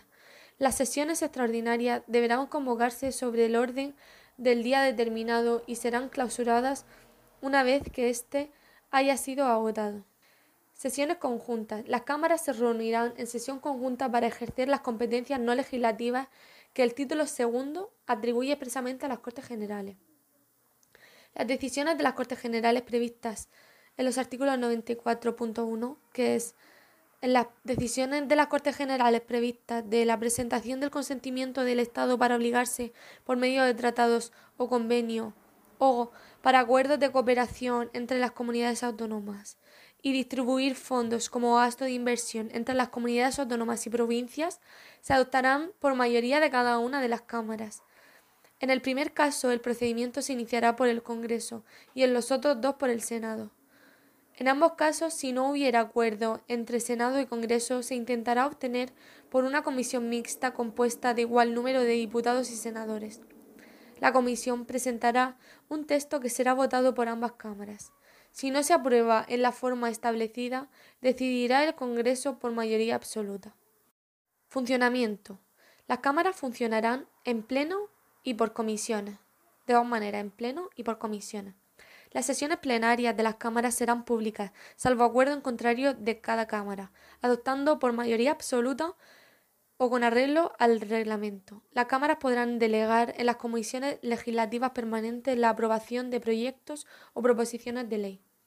El Pleno podrá, no obstante, recabar en cualquier momento el debate y votación de cualquier proyecto o proposición de ley que haya sido objeto de esta delegación. Quedan exceptuados de los dispuestos en el apartado anterior la reforma constitucional, las cuestiones internacionales, las leyes orgánicas y de bases y los presupuestos generales del Estado. Asimismo, el Congreso y el Senado, y en su caso ambas cámaras conjuntamente, podrán nombrar comisiones de investigación sobre cualquier asunto de interés público. Sus conclusiones no serán vinculadas para los tribunales ni afectarán a las resoluciones judiciales sin perjuicio de que el resultado de la investigación sea comunicado al Ministerio Fiscal para el ejercicio, cuando proceda de las acciones oportunas. Será obligatorio comparecer a requerimientos de las cámaras. La ley regulará las sanciones que puedan imponerse por incumplimiento de esta obligación. De la Diputación Permanente. Eh, composición. En cada, en cada Cámara habrá una Diputación Permanente compuesta por un mínimo de 21 miembros, que representarán a los grupos parlamentarios en proporción a su importancia numérica. Las diputaciones permanentes estarán precedidas por el presidente de la Cámara respectiva. Funciones. Tendrán las siguientes funciones. La previsión del artículo 73. Proponer la reunión de las cámaras en sesión extraordinaria y la de asumir las facultades que correspondan a las cámaras, de acuerdo con los artículos 86 y 116, es decir, conocer de los decretos leyes dictados por el Gobierno y asumir las facultades que correspondan a las cámaras cuando se declaren los estados de alarma, de excepción o de sitio. En caso de que éstas hubieran sido desueltas o hubiere expirado su mandato, la de velar por los poderes de las cámaras cuando éstas no estén reunidas. Expirado el mandato o en caso de disolución, las diputaciones permanentes seguirán ejerciendo sus funciones hasta la continuación de las nuevas Cortes. Reunida la Cámara correspondiente, la Diputación Permanente dará cuenta de los asuntos tratados y de sus decisiones. Acuerdos de las cámaras. Para adoptar acuerdos, las cámaras deben estar reunidas reglamentariamente y con asistencia de la mayoría de sus miembros. Dichos acuerdos, para ser válidos, deberán ser aprobados por la mayoría de los miembros presentes, sin perjuicio de las mayorías especiales que establezcan la Constitución o las leyes orgánicas y las que para elección de personas establezcan los reglamentos de las cámaras. El voto de senadores y diputados en personal e, e indelegable. C. Elaboración de las leyes. Las leyes orgánicas, importante. Son leyes orgánicas las relativas al desarrollo de los derechos fundamentales y de las libertades públicas, las que aprueben los estados de autonomía y el régimen electoral general y las demás previstas en la Constitución. La aprobación, modificación o derogación de las leyes orgánicas exigirá mayoría absoluta del Congreso en una votación final sobre el conjunto del proyecto. La delegación legislativa, decreto legislativo. Las Cortes Generales podrán delegar en el Gobierno la potestad de dictar normas con rango de ley sobre materias determinadas no incluidas en el apartado anterior, es decir, que no sean objeto de ley orgánica. Las disposiciones del Gobierno que contengan legislación delegada recibirán el título de decretos legislativos. La delegación legislativa deberá otorgarse mediante una ley de bases cuando su objeto sea la formación de textos articulados o por una ley ordinaria cuando se trate de refundir varios textos legales en uno solo. Las leyes de base, es decir, de, de textos articulados, no podrán en ningún caso autorizar la modificación de la propia ley de bases o facultar para dictar normas con carácter retroactivo. La delegación legislativa habrá de otorgarse al Gobierno de forma expresa para materia concreta y con fijación del plazo para su ejercicio. La delegación se agota por el uso que de ella haga el Gobierno mediante la publicación de la norma correspondiente. No podrá entenderse concedida de modo implícito o por tiempo indeterminado. Tampoco podrá permitir la subdelegación o autoridades distintas del propio Gobierno. Cuando una proposición de ley o una enmienda fuere contraria a una delegación legislativa en vigor, el Gobierno está facultado para oponerse en su tramitación. En tal supuesto podrá presentarse una proposición de ley para la derogación total o parcial de la de ley de delegación. Decretos leyes.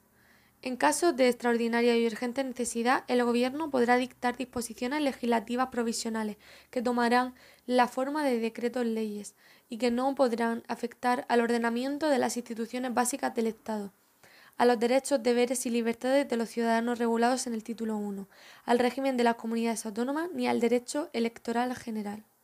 Los decretos leyes deberán ser inmediatamente sometidos a debate y votación de la totalidad del Congreso de los Diputados, convocado al efecto si no estuviera reunido en plazo de los 30 días siguientes en su promulgación. El Congreso habrá de pronunciarse expresamente dentro de dicho plazo, dentro de esos 30 días, sobre su convalidación o derogación, para lo cual el reglamento restablecerá un procedimiento especial y sumario. Durante el plazo establecido en el punto anterior, las Cortes podrán tramitarlos como proyectos de ley por el procedimiento de urgencia. Respecto de la iniciativa legislativa, la iniciativa legislativa corresponde al Gobierno, al Congreso y al Senado al Gobierno, al Congreso y al Senado, de acuerdo con la Constitución y los reglamentos de las cámaras. Las asambleas de las comunidades autónomas podrán solicitar del Gobierno la adopción de un proyecto de ley o remitir a la mesa del Congreso una proposición de ley, delegando ante dicha Cámara un máximo de tres miembros de la Asamblea encargados de su defensa. Una ley orgánica regulará las formas de ejercicio y requisitos de la iniciativa popular para la presentación de proposiciones de ley. En todo caso, se exigirán no menos de 500 firmas acreditadas. No procederá dicha iniciativa en materias propias de la ley orgánica, tributarias o de carácter internacional, ni en lo relativo a la prerrogativa de gracia. De los proyectos de ley y proposición de ley. La Constitución española distingue entre proyecto de ley y proposición de ley, siendo su diferencia fundamental el órgano que los, que los presenta. En este sentido, los proyectos de ley son únicamente los que son presentados por el gobierno. Proyectos de ley los presenta el gobierno. Y las proposiciones de ley son presentadas por el Congreso de los Diputados, por el Senado, por las asambleas legislativas de las comunidades autónomas o por la iniciativa popular.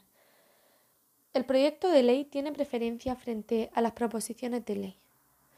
Aprobación de un proyecto de ley. Los proyectos de ley se aprueban por el Consejo de Ministros y se remiten al Congreso de los Diputados, acompañados de una exposición de motivos y de los antecedentes necesarios para pronunciarse sobre ellos.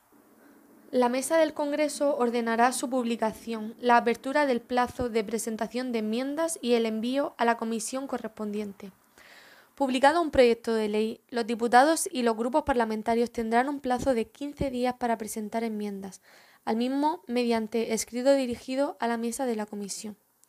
Aprobado un proyecto de ley ordinario o orgánico por el Congreso de los Diputados, su presidente dará inmediatamente cuenta por el mismo al presidente del Senado, el cual lo someterá a la deliberación de éste. Recibido el texto, el Senado dispone de dos meses a partir del día de la recepción del texto para tramitar el proyecto mediante mensaje motivado, plazo en el que sus posibilidades de actuación son tres o aprobar el texto, o introducir enmiendas o interponer un veto. Si aprueba el texto en los mismos términos en que fue remitido por el Congreso, en tal caso quedará definitivamente aprobado. Si introduce enmienda, el proyecto volverá al Pleno del Consejo, que puede aceptarlas o rechazarlas por mayoría simple. Y, al interponer un veto que ha de ser aprobado por la mayoría absoluta, el proyecto no podrá ser sometido al Rey para sanción sin que el Congreso ratifique por mayoría absoluta. En caso de veto, el texto inicial. De no conseguirla, se someterá de nuevo a votación transcurridos dos meses a contar desde la interposición del veto que, en este caso, será superado por mayoría simple. El plazo de dos meses de que el Senado dispone para vetar o enmendar el proyecto se reducirá al de 20 días naturales en los proyectos declarados urgentes por el Gobierno o por el Congreso de los Diputados. El Rey sancionará en plazo de 15 días las leyes aprobadas por las Cortes Generales y las promulgará y ordenará su inmediata publicación. Referéndum consultivo. Las decisiones políticas de especial trascendencia podrán ser sometidas a referéndum consultivo de todos los ciudadanos. El referéndum será convocado por el Rey mediante propuesta del presidente del Gobierno, previamente autorizada por el Congreso de los Diputados. Una ley orgánica regulará las condiciones y el procedimiento de las distintas modalidades de referéndum previstas en esta Constitución.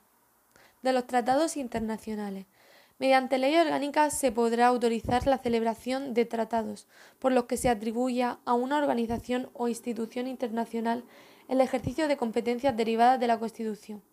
Corresponde a las Cortes Generales o al Gobierno, según los casos, la garantía del cumplimiento de estos tratados y de las resoluciones emanadas de los organismos internacionales o supranacionales titulares de la cesión. La prestación del consentimiento del Estado para obligarse por medio de tratados o convenios requerirá la previa autorización de las Cortes Generales en los siguientes casos. Tratados de carácter político, tratados o convenios de carácter militar, tratados o convenios que afecten a la integridad territorial del Estado o a los derechos y deberes fundamentales establecidos en el título 1, tratados o convenios que impliquen obligaciones financieras para la hacienda pública y tratados o convenios que supongan modificación o derogación de alguna ley o exijan medidas legislativas para su ejecución. Todos estos tratados expuestos necesitan la previa autorización de las Cortes Generales. El Congreso y el Senado serán inmediatamente informados de la conclusión de los restantes tratados o convenios. Los tratados internacionales válidamente celebrados, una vez publicados oficialmente en España, formarán parte del ordenamiento interno. Sus disposiciones solo podrán ser derogadas, modificadas o suspendidas en la forma prevista en los propios tratados o de acuerdo con las normas generales del derecho internacional. Parte 4 del tema 1. El Tribunal Constitucional, composición y funciones. La ley orgánica que regula el Tribunal Constitucional es la 2 1979 del 3 de octubre. Ley Orgánica barra 2 barra 1979 del 3 de octubre. Introducción. La revolución. El Tribunal Constitucional viene regulado en el título noveno de la Constitución española, que corresponde de los artículos 159 a 165. En la Ley Orgánica 2 barra 1979 del 3 de octubre del Tribunal Constitucional. Independencia y jurisdicción. El Tribunal Constitucional, como intérprete supremo de la Constitución, es independiente de los demás órganos constitucionales y están sometidos solo a la Constitución y a la presente ley orgánica. Es único en su orden y extiende su jurisdicción a todos los territorios nacionales. Composición, composición y nombramiento. Según el artículo 159 de la Constitución española, el Tribunal Constitucional se compone de 12 miembros nombrados por el Rey, de ellos cuatro a propuesta del Congreso por mayoría de tres quintos de sus miembros, cuatro a propuesta del Senado con idéntica mayoría y dos a propuesta del Gobierno y dos a propuesta del Consejo General del Poder Judicial. Requisitos y duración del mandato. Los miembros del Tribunal Constitucional deberán ser nombrados entre ciudadanos españoles que sean magistrados, fiscales, profesores de la universidad, funcionarios públicos, abogados, todos ellos juristas de reconocida competencia con más de 15 años en el ejercicio profesional o en activo en la respectiva función. Los miembros del Tribunal Constitucional serán designados por un periodo de nueve años y renovarán por terceras partes cada tres años. Incompatibilidad. La condición de miembro del Tribunal Constitucional es incompatible con el defensor del pueblo, con, con todo mando de representativo, con los cargos políticos o administrativos, con el desempeño de funciones directivas en un partido político o en un sindicato, y con el empleo al servicio de los mismos, con el ejercicio de las carreras judicial y fiscal y con cualquier actividad profesional o mercantil. En lo demás, los miembros del Tribunal Constitucional tendrán las incompatibilidades propias de los miembros del Poder Judicial. Cuando concurriere causa de incompatibilidad en quien fuere propuesto por magistrado del tribunal, deberá antes de tomar posesión cesar en el cargo o en la actividad incompatible. Si no lo hiciere en el plazo de diez días siguientes a la propuesta, se entenderá que no acepta el cargo de magistrado de Tribunal Constitucional. La misma regla se apreciará en el caso de incompatibilidad sobrevenida. Los miembros del Tribunal Constitucional serán independientes e inamovibles en el ejercicio de su mandato. Ejercerán su función de acuerdo con los principios de imparcialidad y dignidad inherentes a la misma. No podrán ser perseguidos por las opiniones expresadas en el ejercicio de sus funciones, y no podrán ser destituidos ni suspendidos sino por alguna de las causas que esta ley establece. Presidente del Tribunal Constitucional. El presidente del Tribunal Constitucional será nombrado entre sus miembros por el Rey a propuesta del mismo tribunal en pleno, por votación secreta y por un periodo de tres años, pudiendo ser reelegido por una sola vez. En primera votación se requerirá la mayoría absoluta. Si ésta no se alcanzase, se procederá a una segunda votación, en la que resultará elegido quien obtuviese mayor número de votos. En caso de empate se efectuará una última votación y si éste se repitiese será propuesto el de mayor antigüedad en el cargo y en caso de igualdad el de mayor edad. El presidente del Tribunal Constitucional ejerce la representación del tribunal, convoca y preside el tribunal en pleno y convoca las salas. Adopta las medidas precisas para el funcionamiento del tribunal, de la sala y de sus secciones. Comunica a las cámaras, al gobierno o al Consejo General del Poder Judicial, en cada caso las vacantes nombra a los letrados, convoca los concursos para cubrir las plazas de funcionarios y los puestos del personal laboral y ejerce las potestades administrativas sobre el personal del tribunal. El presidente del Tribunal Constitucional presentará, al asumir su cargo ante el rey, juramento o promesa. Del vicepresidente del Tribunal Constitucional. El Tribunal de, en pleno elegirá entre sus miembros, por el procedimiento señalado en el punto 2 del apartado anterior, y por el mismo periodo de tres años, un vicepresidente al que incumbe sustituir al presidente en caso de vacante, ausencia u otro motivo legal, y presidir la sala segunda. De los magistrados del Tribunal Constitucional. Como hemos visto anteriormente, los magistrados del Tribunal Constitucional serán nombrados por el Rey, de ellos, cuatro a propuesta del Congreso por mayoría de tres quintos de sus miembros, cuatro a propuesta del Senado con idéntica mayoría, dos a propuesta del Gobierno y dos a propuesta del Consejo General del Poder Judicial. Los magistrados propuestos por el Senado serán elegidos entre los candidatos presentados por las asambleas legislativas de las comunidades autónomas, en los términos que determine el reglamento de la Cámara. Los candidatos propuestos por el Congreso y por el Senado deberán comparecer previamente ante las correspondientes comisiones en los términos que dispongan los respectivos reglamentos. La designación para el cargo de magistrado del Tribunal Constitucional se hará por nueve años renovándose el tribunal por terceras partes cada tres años. A partir de este momento se producirá la elección del presidente y vicepresidente. Si el mandato de tres años para el que fueron designados como presidente y vicepresidente no coincidiera con la renovación del Tribunal Constitucional, Tal mandato quedará prorrogado para que finalice en el momento en que dicha renovación se produzca y tomen posesión los nuevos magistrados. Ningún magistrado podrá ser propuesto al rey por otro periodo inmediato salvo que hubiera ocupado el cargo por un plazo no superior a tres años. Las vacantes producidas por causas distintas a la de la expiración del periodo para el que se hicieron los nombramientos serán cubiertas con arreglo al mismo procedimiento utilizado para la designación del magistrado que hubiere causado vacante y por el tiempo que a éste restase. Si hubiese retraso en la renovación por tercios de los magistrados, a los nuevos que fuesen designados se les restará del mandato al tiempo del retraso en la renovación. Antes de los cuatro meses previos a la fecha de expiración de los nombramientos, el presidente del tribunal solicitará de los presidentes de los órganos que han de hacer propuestas para la designación de los nuevos magistrados que inicien el procedimiento para ello. Los magistrados del Tribunal Constitucional continuarán en el ejercicio de sus funciones hasta que haya tomado posesión quienes hubieran de sucederles. Los miembros de la carrera judicial y fiscal y en general los funcionarios públicos nombrados magistrados y letrados del tribunal pasarán situación de servicios especiales en su carrera de origen. Los magistrados del Tribunal Constitucional prestarán juramento o promesa al asumir su cargo ante el rey. Los magistrados del tribunal que hubieran desempeñado el cargo durante un mínimo de tres años tendrán derecho a una remuneración de transición por un año, equivalente a la que perciban en el momento del cese. Causas de cese y suspensión de los magistrados del Tribunal Constitucional. Los magistrados del Tribunal Constitucional cesan por alguna de las causas siguientes. Son siete causas. Una, por renuncia aceptada por el presidente del Tribunal, del Tribunal Constitucional. Segunda, por expiración del plazo de su nombramiento. Tercero, por incurrir en alguna causa de incapacidad de las previstas para los miembros del Poder Judicial. Cuarto, por incompatibilidad sobrevenida. Quinto, por dejar de atender con diligencia los deberes de su cargo. Sexto, por violar la reserva propia de su función. Séptimo, por haber sido declarado responsable civilmente por dolo o condenado por delito doloso o por culpa grave.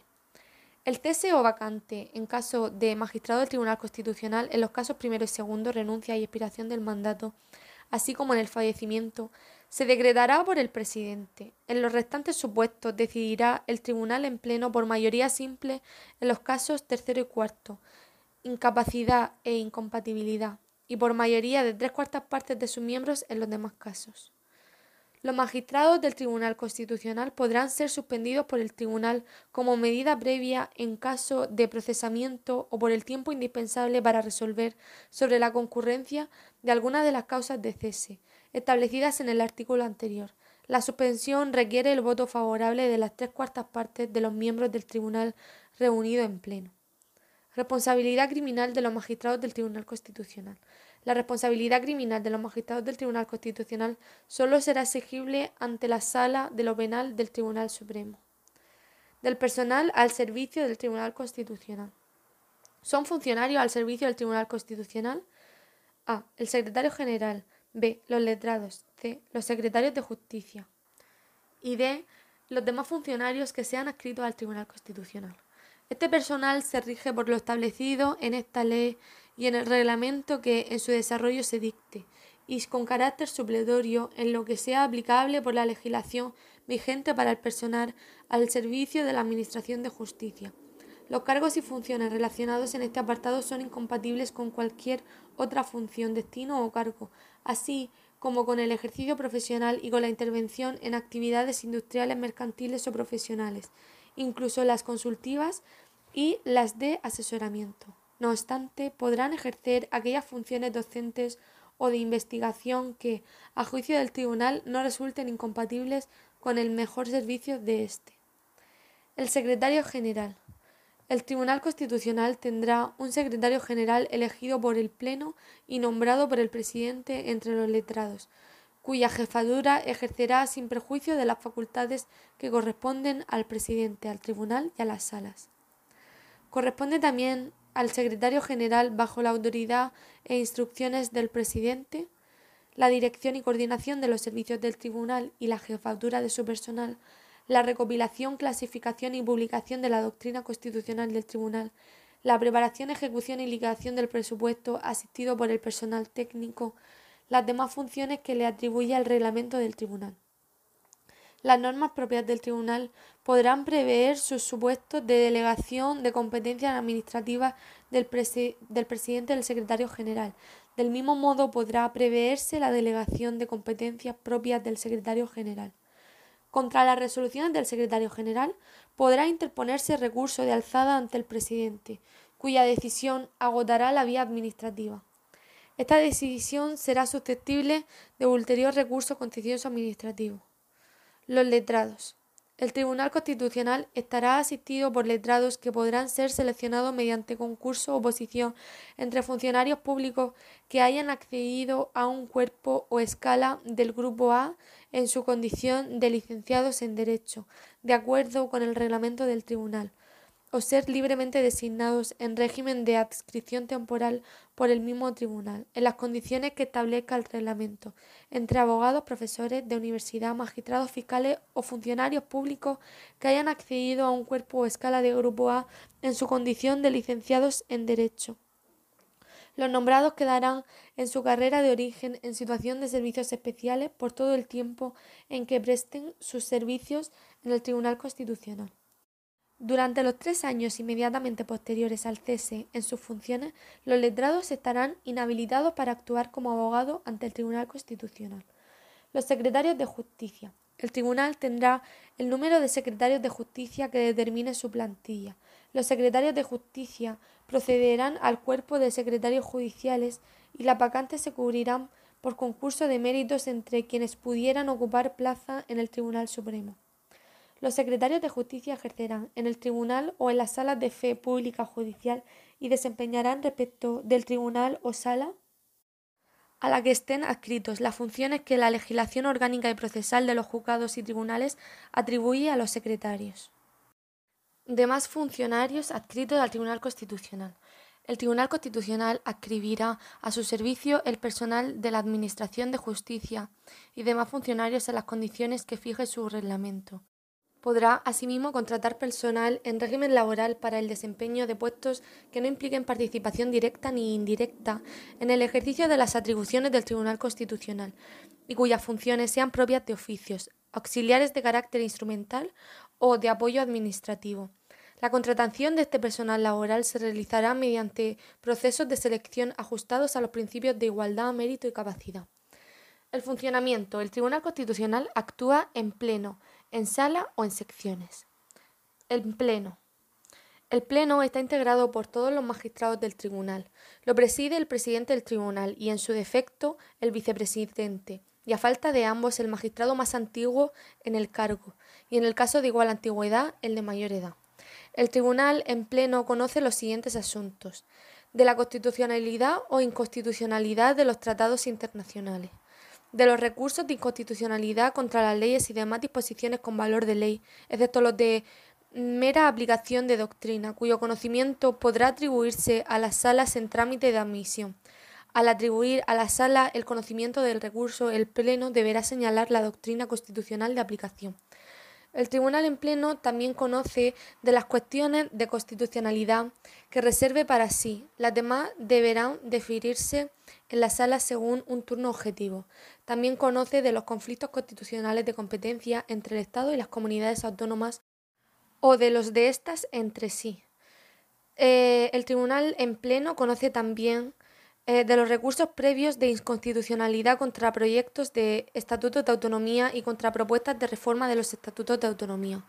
También conoce de las impugnaciones previstas en el apartado 2 del artículo 161 de la Constitución. De los conflictos en defensa de autonomía local. El Tribunal en Pleno también conoce de los conflictos entre los órganos constitucionales del Estado, de las anulaciones en defensa de la jurisdicción del tribunal previstas en el artículo 4.3, también de la verificación del cumplimiento de los requisitos exigidos para el nombramiento de magistrado del Tribunal Constitucional, del nombramiento de los magistrados que han de integrar cada una de las salas. El tribunal en pleno también conoce de la recusación de los magistrados del Tribunal Constitucional del cese de los magistrados del Tribunal Constitucional en los casos previstos en el artículo 23, de la aprobación y modificación de los reglamentos del Tribunal, de cualquier otro asunto que sea competencia del Tribunal pero recabe para sí el Pleno, a propuesta del presidente o de tres magistrados, así como de los demás asuntos que le puedan ser atribuidos expresamente por una ley orgánica. En los casos previstos en los párrafos D, E y F, en el trámite de admisión de decisión de fondo podrá atribuirse a la sala que corresponda según un turno objetivo lo que se comunicará a las partes. Esto del turno objetivo y que se comunica a las partes es para los recursos previos de constitucionalidad contra proyectos de estatutos de autonomía y contra propuestas de reformas de los estados, estatutos de autonomía, también de las impugnaciones previstas en el apartado 2 del artículo 161 y de los conflictos de defensa de la autonomía local. Para estos casos, el trámite de admisión de decisión de fondo podrá atribuirse a la sala que corresponda según el turno objetivo, lo que se comunicará a las partes. El Tribunal, en pleno, en ejercicio de su autonomía como órgano constitucional, elabora su presupuesto que se integra como una sección independiente dentro de los presupuestos generales del Estado. El tribunal en pleno puede adoptar acuerdos cuando estén presentes al menos dos tercios de los miembros que en cada momento lo compongan. La sala. El Tribunal Constitucional consta de dos salas. Cada sala está compuesta por seis magistrados, nombrados por el Tribunal en pleno. El presidente del Tribunal lo es también de la Sala Primera, que presidirá en su defecto el magistrado más antiguo y en el caso de igual antigüedad el de mayor edad.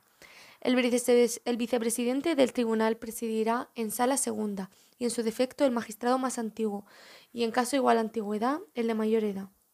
Las salas del Tribunal Constitucional conocerán de los asuntos que, atribuidos a la justicia constitucional, no sean de la competencia del Pleno. También conocerán las salas de aquellas cuestiones que, habiendo sido atribuidas al conocimiento de las secciones, entienden que por su importancia deba resolver la propia sala. La distribución de asuntos entre las salas del tribunal se efectuará según el turno establecido por el Pleno a propuesta de su presidente. Los acuerdos de la sala requerirán asimismo la presencia de dos tercios de los miembros que en cada momento las compongan. Secciones. Para que el despacho ordinario y la decisión o propuesta según proceda sobre la admisibilidad o inadmisibilidad de los procesos constitucionales, el Pleno y las salas constituirán secciones compuestas por el respectivo presidente o quien le sustituya y dos magistrados. Se dará cuenta al Pleno de las propuestas de admisión o inadmisión de asuntos de su competencia. En el caso de admisión, el Pleno podrá deferir a la sala que corresponda el conocimiento del asunto de que se trate en los términos previstos en esta ley. Podrá corresponder también a las secciones del conocimiento y resolución de aquellos asuntos de amparo que la sala correspondiente les defiera, en los términos previstos en esta ley. Los acuerdos de las secciones requerirá la presencia de dos miembros, salvo que haya discrepancia, requiriéndose entonces eh, la de sus tres miembros. Respecto de las funciones, según el artículo 161 eh, de la Constitución Española y el artículo 2 de la Ley Orgánica 2 1979 de 3 de octubre del Tribunal Constitucional, tiene jurisdicción en todo el territorio español y es competente para conocer del recurso cuestión de inconstitucionalidad contra leyes, disposiciones normativas o actos con fuerza de ley. La declaración de inconstitucionalidad de una norma jurídica con rango de ley interpretada por la jurisprudencia afectará a esta, si bien la sentencia o sentencias recaídas no perderán el valor de cosa juzgada. También tiene jurisdicción en todo el territorio español y es competente para conocer del recurso de amparo por violación de los derechos y libertades referidos en el artículo 53.2 de la Constitución que se refiere a los artículos 14 al 29 de la objeción de conciencia reconocida en el artículo 30 también, en los casos y formas que la ley establezca. También conoce de los conflictos constitucionales de competencia entre el Estado y las comunidades autónomas o de los de éstas entre sí. También conocerá de los conflictos entre los órganos constitucionales del Estado, también de los conflictos en defensa de la autonomía local, también de la Declaración sobre la Constitucionalidad de los Tratados Internacionales y del control previo de inconstitucionalidad en el supuesto previsto en el artículo 79 de la presente Ley Orgánica del Tribunal Constitucional, que se refiere al recurso previo de inconstitucionalidad contra proyectos de Estatuto de Autonomía y contra propuesta de reforma de Estatuto de Autonomía. Esto es del control previo de inconstitucionalidad. Em, también conocerá de las impugnaciones previstas en el artículo 161.2 de la Constitución. Esto es, el Gobierno podrá impugnar ante el Tribunal Constitucional las disposiciones y resoluciones adoptadas por los órganos de las comunidades autónomas. La impugnación producirá la suspensión de la disposición o resolución recurrida, pero el Tribunal, en su caso, deberá ratificarla o levantarla en un plazo no superior a cinco meses. También conocerá de la verificación de los nombramientos de los magistrados del Tribunal Constitucional para juzgar si los mismos reúnen los requisitos referidos para, por la Constitución y la presente ley, de las materias que le atribuye la Constitución y las leyes orgánicas. El Tribunal Constitucional podrá dictar reglamentos sobre su propio funcionamiento y organización, así como sobre el régimen de su personal y servicios, dentro del ámbito de la presente ley, estos reglamentos, que deberán ser aprobados por el Tribunal en pleno, se publicarán en el Boletín Oficial del Estado, autorizados por su presidente. La competencia del Tribunal Constitucional se extiende al conocimiento y decisión de las cuestiones prejudiciales e incidentales, no pertenecientes al orden constitucional, directamente relacionadas con la materia de que conoce, a los solos efectos del enjuiciamiento constitucional de ésta. Cuestiones de jurisdicción o competencia. En ningún caso se podrá promover cuestión de jurisdicción o competencia al Tribunal Constitucional. El Tribunal Constitucional delimitará el ámbito de su jurisdicción y adoptará cuantas medidas sean necesarias para perseverarla, incluyendo la declaración de nulidad de aquellos actos o resoluciones que la menoscaben. Asimismo, podrá apreciar de oficio o a instancia de parte su competencia o incompetencia. Las resoluciones del Tribunal Constitucional no podrán ser enjuiciadas por ningún órgano jurisdiccional del Estado. Cuando el Tribunal Constitucional anule un acto o resolución que contravenga lo dispuesto en los dos puntos anteriores, lo ha de hacer motivadamente y previa audiencia al Ministerio Fiscal y al órgano autor del acto o resolución. Respecto de procedimientos de declaración de inconstitucionalidad. Disposiciones generales. Mediante los procedimientos de declaración de inconstitucionalidad, el Tribunal Constitucional garantiza la primacía de la Constitución y enjuicia la conformidad o disconformidad con ella de las leyes, disposiciones o actos impugnados. Son susceptibles de declaración de inconstitucionalidad a. los estatutos de autonomía y las demás leyes orgánicas. b. las demás leyes, disposiciones normativas y actos de Estado con fuerza de ley. En el caso de decreto legislativo, la competencia del tribunal se entiende sin perjuicio de lo dispuesto en el propio decreto legislativo que puede establecer que en cada caso fórmulas adicionales de control.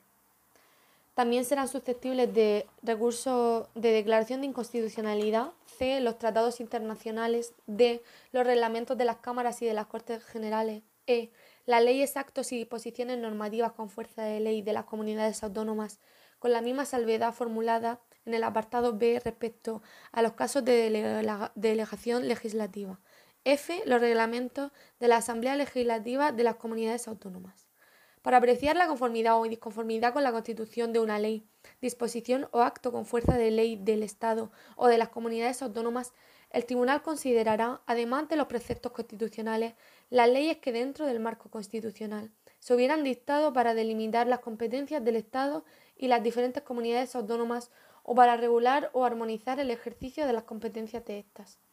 Asimismo, el Tribunal podrá declarar inconstitucionales los preceptos de un decreto ley, decreto legislativo o ley, que no haya sido aprobado con carácter de orgánica o norma legislativa de una comunidad autónoma, en el caso de que dichas disposiciones hubieran regulado materias reservadas a ley orgánica o implique modificación o derogación de una ley aprobada con tal carácter, cualquiera que sea su contenido.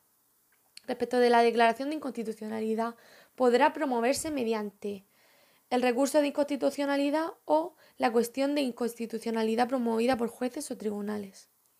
La desestimación por razones de forma de un recurso de inconstitucionalidad contra una ley, disposición o acto con fuerza de ley no será obstáculo para que la misma ley, disposición o acto puedan ser objeto de una cuestión de inconstitucionalidad con ocasión de su aplicación en otro proceso.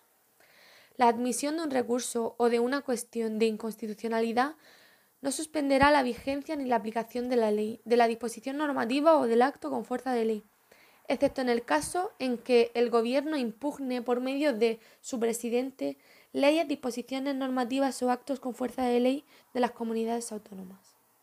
De las disposiciones comunes sobre procedimiento. Se aplicarán con carácter supletorio de la presente ley los preceptos de la Ley Orgánica del Poder Judicial y de la Ley de Enjuiciamiento Civil en materia de comparecencia en juicio, recusación y abstención, publicidad y forma de los actos, comunicaciones y actos de, auxilio jurisdiccional, días y horas hábiles, cómputo de plazos de liberación y votación, caducidad, renuncia y desistimiento, lengua oficial y policía de estrados. En materia de ejecución de resoluciones se aplicará con carácter supletorio de la presente ley los preceptos de la ley de la jurisdicción contenciosa administrativa. Las personas físicas o jurídicas cuyo interés les legitime para comparecer en los procesos constitucionales como actores o coayudantes deberán conferir su representación a un procurador y actuar bajo la dirección del letrado. Podrán comparecer por sí mismas para defender derechos o intereses propios las personas que tengan título de licenciado en Derecho aunque no ejerzan la, la profesión de procurador o abogado. Para ejercer ante el Tribunal Constitucional en calidad de abogado se requerirá estar incorporado a cualquiera de los colegios de abogados de España en calidad de ejerciente. Estarán inhabilitados para actuar como abogado ante el Tribunal Constitucional quienes hubieran sido magistrados o letrados del mismo.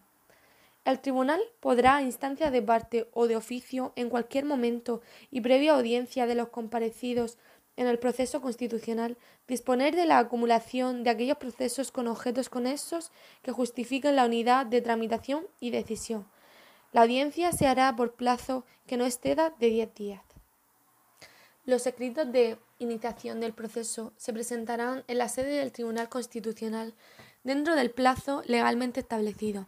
Los recursos de amparo podrán también presentarse hasta las 15 horas del día hábil siguiente al del vencimiento del plazo de interposición en el registro del Tribunal Constitucional o en la oficina o servicio de registro central de los tribunales civiles de cualquier localidad, de conformidad con lo establecido en el artículo 135.1 de la Ley 1-2000 del 7 de enero de enjuiciamiento civil. La decisión del proceso constitucional se producirá en forma de sentencia. Sin embargo, las decisiones de inadmisión inicial, desistimiento y caducidad adoptarán la forma de auto, salvo que la presente ley disponga expresamente otra forma. Las otras resoluciones adoptarán la forma de auto si son motivadas o providencia o de providencia si no lo son según la índole de su contenido.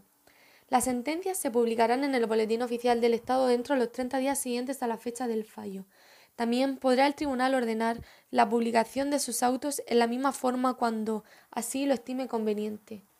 Todos los poderes públicos están obligados al cumplimiento de lo que el Tribunal Constitucional resuelva.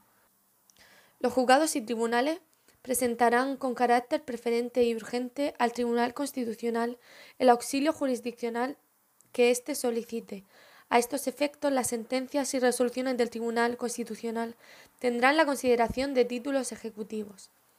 El tribunal de oficio o instancia de parte podrá acordar la práctica de prueba cuando lo estimare necesario y resolverá libremente sobre la forma y el tiempo de su realización, sin que en ningún caso pueda exceder de 30 días, salvo en los casos que los que la ley establezca establece otros requisitos. Las decisiones se adoptarán por la mayoría de los miembros del Pleno, sala o sección que participen en la deliberación. En caso de empate, decidirá el voto del presidente. El presidente y los magistrados del tribunal podrán reflejar el voto particular, su opinión discrepante, siempre que haya sido defendida en la deliberación, tanto por lo que se refiere a la decisión como a la fundamentación. Los votos particulares se incorporarán a la resolución y cuando se trate de sentencias, autos o declaraciones se publicarán con estas en el Boletín Oficial del Estado. El tribunal podrá suspender el procedimiento que se sigue ante el mismo hasta, hasta la resolución de un proceso penal pendiente ante un juzgado o tribunal de este orden. El Tribunal Constitucional velará por el cumplimiento efectivo de sus resoluciones. Podrá disponer en la sentencia o la resolución o en actos posteriores quien ha de ejecutarla, las medidas de ejecución necesarias y, en su caso, resolver las incidencias de la ejecución. En caso de advertirse una resolución dictada en el ejercicio de su jurisdicción pudiera estar siendo incumplida, el tribunal, de oficio o instancia de alguna de las partes del proceso en que hubiera recaído, requerirá a las instituciones, autoridades, empleados públicos o particulares a quienes corresponda llevar a cabo su incumplimiento para que en el plazo que se le fije informen al respecto. Recibido el informe o transcurrido el plazo fijado, si el tribunal apreciase el incumplimiento total o parcial de su resolución, podrá adoptar cualquiera de las medidas siguientes. Imponer multa correctiva de 3.000 a 30.000 euros a las autoridades, empleados públicos o particulares que incumplieren la resolución del tribunal, pudiendo reiterar la multa hasta el cumplimiento íntegro de lo mandado acordar las suspensiones, sus funciones de las autoridades o empleados públicos de la Administración responsable del incumplimiento durante el tiempo preciso para asegurar la observancia de los pronunciamientos del Tribunal. La ejecución sustitutoria de las resoluciones recaídas en los procesos constitucionales. En este caso, el Tribunal podrá requerir la colaboración del Gobierno de la Nación a fin de que, en los términos fijados por el Tribunal, adopte las medidas necesarias para asegurar el cumplimiento de las resoluciones. Deducir el oportuno testimonio de particulares para exigir la responsabilidad penal que pudiera corresponder. El procedimiento al Tribunal Constitucional es gratuito. El tribunal podrá imponer las costas que se deriven de la tramitación del proceso a la parte o partes que hayan mantenido posiciones infundadas sin apreciar temeridad o mala fe. El tribunal podrá imponer a quien formularse recursos disconstitucionales o de amparo con temeridad o abuso de derecho una sanción pecuniarias de 600 a 3.000 euros. Los límites de la cuantía de estas sanciones o de las multas previstas podrán ser revisados en todo momento mediante ley ordinaria. Contra las sentencias del Tribunal Constitucional no cabe recurso alguno, pero en el plazo de dos días, a contar desde su notificación, las partes podrán solicitar la aclaración de las mismas. Contra las providencias y los autos que dicte el Tribunal Constitucional, solo procederá en su caso el recurso de súplica que no tendrá efecto suspensivo. el recurso podrá interponerse en el plazo de tres días y se resolverá previa audiencia común de las partes por igual tiempo en los dos siguientes. El recurso de inconstitucionalidad. El recurso de, de inconstitucionalidad contra las leyes, disposiciones normativas o actos con fuerza de ley podrá promoverse a partir de su publicidad oficial. Legitimación. Está legitimado para interponer el recurso de inconstitucionalidad el presidente del Gobierno, el defensor del pueblo, 50 diputados, 50 senadores, los órganos colegiados ejecutivos de las comunidades autónomas y, en su caso, la Asamblea de las mismas. Interposición del recurso de inconstitucionalidad. El recurso de inconstitucionalidad se formulará dentro del plazo de tres meses a partir de la publicación de la ley, disposición o acto con fuerza de ley impugnado mediante la demanda presentada ante el Tribunal Constitucional en la que deberán expresarse las circunstancias de identidad de las personas u órganos que ejercitan, la acción y, en su caso, de sus comisionados, concretar la ley, disposición o acto impugnado. En todo o en parte precisar el precepto constitucional que se entiende infringido. No obstante, el presidente del Gobierno y los órganos colegiados ejecutivos de las comunidades autónomas podrán interponer el recurso de inconstitucionalidad en el plazo de nueve meses contra leyes, disposiciones y actos con fuerza de ley en relación con las cuales y con la finalidad de evitar la interposición del recurso se cumplan los siguientes requisitos.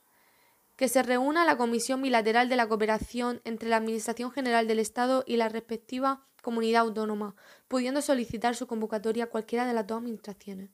También que en el seno de la mencionada comisión bilateral se haya adoptado un acuerdo sobre iniciación de negociaciones para resolver las discrepancias, pudiendo instar en su caso la modificación del texto normativo. Este acuerdo podrá hacer referencia a la invocación o no de la suspensión de la norma en el caso de presentarse el recurso en el plazo previsto en este apartado. También que el acuerdo sea puesto en conocimiento del Tribunal Constitucional por los órganos anteriormente mencionados dentro de los tres meses siguientes a la publicación de la ley, disposición o acto con fuerza de ley. Y se inserte en el Boletín Oficial del Estado y en el Diario Oficial de la Comunidad Autónoma correspondiente. Lo señalado en el punto anterior se entiende sin perjuicio de la facultad de interposición del recurso de inconstitucionalidad por los demás órganos y personas a que hace referencia el apartado de legitimación visto anteriormente. Resolución del recurso de inconstitucionalidad. Admitida trámite la demanda, el Tribunal Constitucional dará traslado de la misma al Congreso de los Diputados y al Senado por conducto de sus presidentes, al Gobierno por conducto del Ministerio de Justicia y en su caso, y en caso de que el objeto del recurso fuera una ley o disposición con fuerza de ley dictada por una comunidad autónoma a los, órganos, a, los órganos legislativos y ejecutivos de la misma a fin de que puedan personarse en el procedimiento y formular las alegaciones que estimen oportunas. Eh, la personación y la formulación de alegaciones deberán hacerse en plazo de 15 días transcurrido el cual el tribunal dictará sentencia en el de 10, salvo que, mediante resolución motivada, el propio tribunal estime necesario un plazo más amplio que en ningún caso podrá exceder de, de 30 días. De la cuestión de inconstitucionalidad, la legitimación.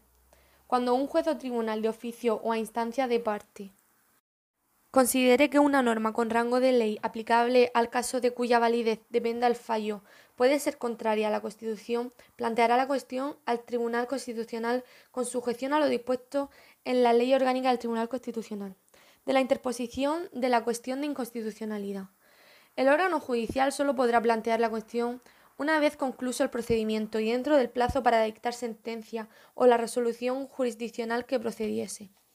Y deberá concretar la ley o norma con fuerza de ley cuya constitucionalidad se cuestiona, el precepto constitucional que se supone infringido y especificar o justificar en qué medida la decisión del proceso depende de la validez de la norma en cuestión. Antes de adoptar mediante auto su decisión definitiva, el órgano judicial oirá a las partes y al Ministerio Fiscal para que en el plazo común e improrrogable de diez días puedan alegar lo que desee sobre la pertinencia de plantear la cuestión de inconstitucionalidad o sobre el fondo de ésta. Seguidamente y sin más trámites, el juez resolverá el plazo de tres días, en plazo de tres días. Dicho auto no será susceptible de recurso de ninguna clase, no obstante, la cuestión de constitucionalidad podrá ser intentada de nuevo en las sucesivas instancias o grados en tanto no se llegue a sentencia firme. El planteamiento de la cuestión de constitucionalidad originará la suspensión provisional de las actuaciones en el proceso judicial hasta que el Tribunal Constitucional se pronuncie sobre su admisión. Producida esta, el proceso judicial permanecerá suspendido hasta que el Tribunal Constitucional resuelva definitivamente sobre la cuestión. El órgano judicial elevará al Tribunal Constitucional la cuestión de inconstitucionalidad junto con testimonios de los autos principales y de las alegaciones previstas en el punto anterior, si las hubiere, de la resolución de la cuestión de inconstitucionalidad. Recibidas en el Tribunal Constitucional las actuaciones, el procedimiento se sustanciaría por los trámites de punto segundo de este apartado. No obstante, podrá el tribunal rechazar el trámite de admisión mediante auto y sin otra audiencia que la del fiscal general del Estado. La cuestión de constitucionalidad cuando faltaren las condiciones procesales o fuere notoriamente infundada la cuestión suscitada. Esta decisión será motivada. Publicada en el BOE la admisión a trámite de la cuestión de inconstitucionalidad. Quienes sean parte en el procedimiento judicial podrán personarse ante el Tribunal Constitucional dentro de los 15 días siguientes a su publicación para formular alegaciones en el plazo de otros 15 días. El Tribunal Constitucional dará traslado de la cuestión al Congreso de los Diputados y al Senado por conducto de sus presidentes, al Fiscal General del Estado, al Gobierno por conducto del Ministerio de Justicia y en caso de afectar a una ley o a otra disposición normativa con fuerza de ley dictadas por una comunidad autónoma o al órgano legislativo y ejecutivo de la misma, todos los cuales podrán personarse y formular alegaciones sobre la cuestión planteada en el plazo común improrrogable de 15 días. Concluido este, el tribunal dictará sentencia en el plazo de 15 días, salvo que estime necesario, mediante resolución motivada, un plazo más amplio que no podrá exceder de 30 días de la sentencia en procedimientos de inconstitucionalidad y de sus efectos. Las sentencias del Tribunal Constitucional se publicarán en el Boletín Oficial del Estado con los votos particulares si los hubiere. Tienen el valor de cosa juzgada a partir del día siguiente de su publicación y no cabe recurso alguno contra ellas. Las que declaren la inconstitucionalidad de una ley o de una norma con fuerza de ley y todas las que no se limiten a la estimación subjetiva de un derecho tienen plenos efectos frente a todos. Salvo que en el fallo se disponga otra cosa, subsistirá la vigencia de la ley en la parte no afectada por la inconstitucionalidad. Si se tratare de sentencias recaídas en cuestiones de inconstitucionalidad, el Tribunal Constitucional lo comunicará inmediatamente al órgano judicial competente para la decisión del proceso Dicho órgano notificará la sentencia constitucional a las partes. El juez o tribunal quedará vinculado desde que tuviere conocimiento de la sentencia constitucional y las partes desde el momento en que sean notificadas. Del recurso de amparo. Los derechos y libertades reconocidos en los artículos 14 y 29 de la Constitución serán susceptibles de amparo constitucional en los casos y formas que esta ley establece, sin perjuicio de su tutela general encomendada a los tribunales de justicia. Igual protección será aplicable a la objeción de conciencia reconocida en el artículo 30 de la Constitución. El recurso de amparo constitucional protege en los términos que esta ley establece frente a las violaciones de derechos y libertades a que se refiere en el punto anterior, originadas por las disposiciones, actos jurídicos, omisiones y simple vía de hecho de los poderes públicos del Estado, las comunidades autónomas y demás entes públicos de carácter territorial, corporativo o institucional, así como de sus funcionarios o agentes. En el amparo constitucional no pueden hacerse valer otras pretensiones que las dirigidas a restablecer o preservar los derechos o libertades por razón de los cuales se formuló el recurso. Legitimación. Según el artículo 162 de la Constitución española, está legitimado para interponer el recurso de amparo toda persona natural o jurídica que invoque un interés legítimo, así como el defensor del pueblo y el Ministerio Fiscal, de la siguiente manera. En los casos de las decisiones o actos sin valor de ley, emanados de las Cortes o de cualquiera de sus órganos o de las asambleas legislativas de las comunidades autónomas o de sus órganos, la persona directamente afectada el defensor del pueblo y el Ministerio Fiscal. Y en los casos de disposiciones, actos jurídicos, omisiones o simple vía de hecho del gobierno o de sus autoridades o funcionarios o de los órganos ejecutivos colegiados de las comunidades autónomas o de sus autoridades em, o funcionarios o agentes y aquellos que tuvieran su origen inmediato y directo en un acto o omisión de un órgano judicial quienes hayan sido parte en el proceso judicial correspondiente el defensor del pueblo y el Ministerio Fiscal. Si el recurso se promueve por el defensor del pueblo o el Ministerio Fiscal, la sala competente será eh, para conocer del amparo constitucional, lo comunicará a los posibles agraviados que fueran conocidos y ordenará anunciar la, interposición del recurso en el BOE a efectos de comparecencia de otros posibles interesados. Dicha publicación tendrá carácter preferente podrán comparecer en el proceso de amparo constitucional con el carácter de demandado o con el de coayudante, coadyuvante, las personas favorecidas por la decisión, acto o hecho en razón del cual se formule el recurso que ostente un interés legítimo en el mismo. El Ministerio Fiscal intervendrá en todos los procesos de amparo en defensa de la legalidad, de los derechos de los ciudadanos y del interés público tutelado por la ley de la interposición de los recursos de amparo. Las decisiones o actos sin valor de ley emanados de las Cortes o de cualquiera de sus órganos o de las asambleas legislativas de las comunidades autónomas o de sus órganos que violen los derechos y libertades susceptibles de amparo constitucional podrán ser recurridos dentro del plazo de tres meses desde que, con arreglo a las normas internas de las cámaras o asambleas, sean firmes. Las violaciones de derechos y libertades originadas por disposiciones, actos jurídicos, omisiones o simple vía de hecho del gobierno o de sus autoridades o funcionarios o de los órganos ejecutivos colegiados de las comunidades autónomas o de sus autoridades o funcionarios o agentes podrán dar lugar al recurso de amparo una vez que sea, se haya agotado la vía judicial procedente. El plazo para interponer el recurso de amparo constitucional será el de 20 días siguientes a la notificación de la resolución recaída en el previo proceso judicial. El recurso solo podrá fundarse en la infracción por una resolución firme de los preceptos constitucionales que reconocen los derechos o libertades susceptibles de amparo.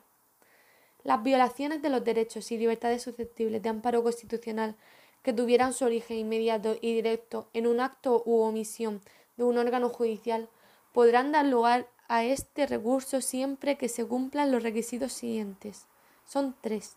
A que se haya agotado todos los medios de impugnación previstos por las normas procesales para el caso concreto dentro de la vía judicial. B. Que la violación del derecho o libertad sea imputable de modo inmediato y directo a una acción u omisión del órgano judicial con independencia de los hechos que dieron lugar al proceso en que aquellas se produjeron, acerca de los que en ningún caso entrará a conocer el Tribunal Constitucional y C. que se haya denunciado formalmente en el proceso, si hubo oportunidad de vulneración del derecho constitucional tan pronto como una vez conocida hubiera lugar para ello. El plazo para interponer el recurso de amparo será de 30 días a partir de la notificación de la resolución recaída en el proceso judicial. Tramitación del recurso de amparo. El recurso de amparo constitucional se iniciará mediante demanda en la que se expondrá con claridad y concisión los hechos que la fundamenten se citarán los preceptos constitucionales que se estimen infringidos y se fijará con precisión el amparo que se solicita para preservar o restablecer el derecho o libertad que se considere vulnerado. En todo caso, la demanda justificará la especial trascendencia constitucional del recurso. Con la demanda se acompañará a. El documento que acredite la representación del solicitante de amparo. B. En su caso, la copia, traslado o certificación de la resolución recaída en el procedimiento judicial o administrativo. A la demanda se incorporarán también tantas copias literales de la misma y de los documentos presentados como partes en el previo proceso, si los hubiere, y una más para el Ministerio Fiscal. De incumplirse cualquiera de los requisitos establecidos en los puntos que anteceden, las Secretarías de Justicia lo pondrán de manifiesto al interesado en el, en el plazo de 10 días, con apercibimiento de que, de no subsanar el defecto, se acordará la inadmisión del recurso mediante providencia, contra la cual no cabrá recurso alguno. El recurso de amparo debe ser objeto de una decisión de admisión a trámite. El conocimiento de los recursos de amparo constitucional corresponde a las salas del Tribunal Constitucional y, en su caso, a las secciones. La sección, por unanimidad de sus miembros, acordará mediante providencia la admisión en todo o en parte del recurso solamente cuando concurran todos los siguientes requisitos. A. Que la demanda cumpla con todos los requisitos previstos anteriormente y B que el contenido del recurso justifique la decisión sobre el fondo por parte del Tribunal Constitucional en razón de su especial trascendencia constitucional, que se apreciará atendiendo a su importancia para la interpretación de la Constitución, para su aplicación o para su general eficacia y para la determinación del contenido y alcance de los derechos fundamentales. Cuando la admisión a trámite, aun habiendo obtenido la mayoría, no alcance la unanimidad, la sección trasladará la decisión a la sala respectiva para su resolución. Las providencias de inadmisión adoptadas por las secciones o las salas especificarán el requisito incumplido y se notificará al demandante y al Ministerio Fiscal. Dichas providencias solamente podrán ser recurridas en súplica por el Ministerio Fiscal en el plazo de tres días. Este recurso se resolverá mediante auto, que no será susceptible de impugnación alguna. Admitida la demanda de amparo, la sala requerirá con carácter urgente al órgano o a la autoridad de que dimane la decisión, el acto o el hecho o el juez o el tribunal que conoció del procedimiento precedente para que, en el plazo que no podrá exceder de diez días, remita las actuaciones o testimonios de ellas. El órgano, autoridad, juez o tribunal acusará inmediato recibo del requerimiento, cumplimentará el envío dentro del plazo señalado y emplazará a quienes fueron parte del procedimiento antecedente para que puedan comparecer en el proceso constitucional en el plazo de 10 días. de la resolución del recurso de amparo. Recibidas las actuaciones y transcurrido el tiempo de emplazamiento, la sala dará vista de las mismas a quien promovió el amparo, a los personados en el proceso, al abogado del Estado, si estuviera interesada la Administración Pública, y al Ministerio Fiscal. La vista será por plazo común, que no podrá exceder de 20 días, y durante él podrán presentarse las alegaciones procedentes. Presentadas las alegaciones o transcurrido el plazo otorgado para efectuarlas, la sala podrá deferir la resolución del recurso, cuando para su resolución sea aplicable la doctrina consolidada del Tribunal Constitucional a una de sus secciones o señalar día para la vista, en su caso, o deliberación y votación. La sala, o en su caso la sección, pronunciará la sentencia que procederá en el plazo de diez días a partir del día señalado para la visita, para la vista o deliberación. La sentencia que otorgue el amparo contendrá alguno o alguno de los pronunciamientos siguientes. Declaración de nulidad de la decisión, acto o resolución que haya impedido el pleno ejercicio de los derechos o libertades protegidos, con determinación en su caso de la extensión de sus efectos. Reconocimiento del derecho o libertad pública de conformidad con su contenido constitucionalmente declarado. Y el restablecimiento del recurrente en la integridad de su derecho o libertad, con la adopción de las medidas apropiadas en su caso para su conservación. En el supuesto de que el recurso de amparo debiera ser estimado porque el juicio de la sala o en su caso la sección, la ley aplicada lesione derechos fundamentales o libertades públicas, se elevará la cuestión al Pleno con suspensión del plazo para dictar sentencia. Suspensión de los efectos del acto o sentencia impugnada. La interposición del recurso de amparo no suspenderá los efectos del acto o sentencia impugnados.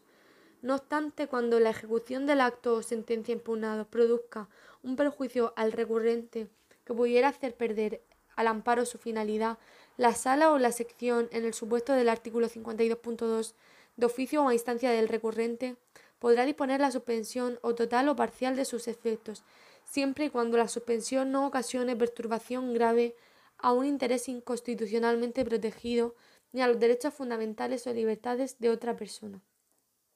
Asimismo, la sala o la sección podrá adoptar cualesquiera medidas cautelares y resoluciones provisionales previstas en el ordenamiento que, por su naturaleza, puedan aplicarse en el proceso de amparo y tiendan a evitar que el recurso pierda su finalidad.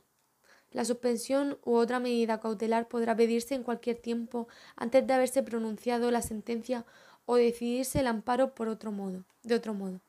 El incidente de suspensión se sustanciará con audiencia de las partes y del Ministerio Fiscal por un plazo común que no excederá de tres días y con el informe de las autoridades responsables de la ejecución, si la sala o la sección lo creyeran necesario.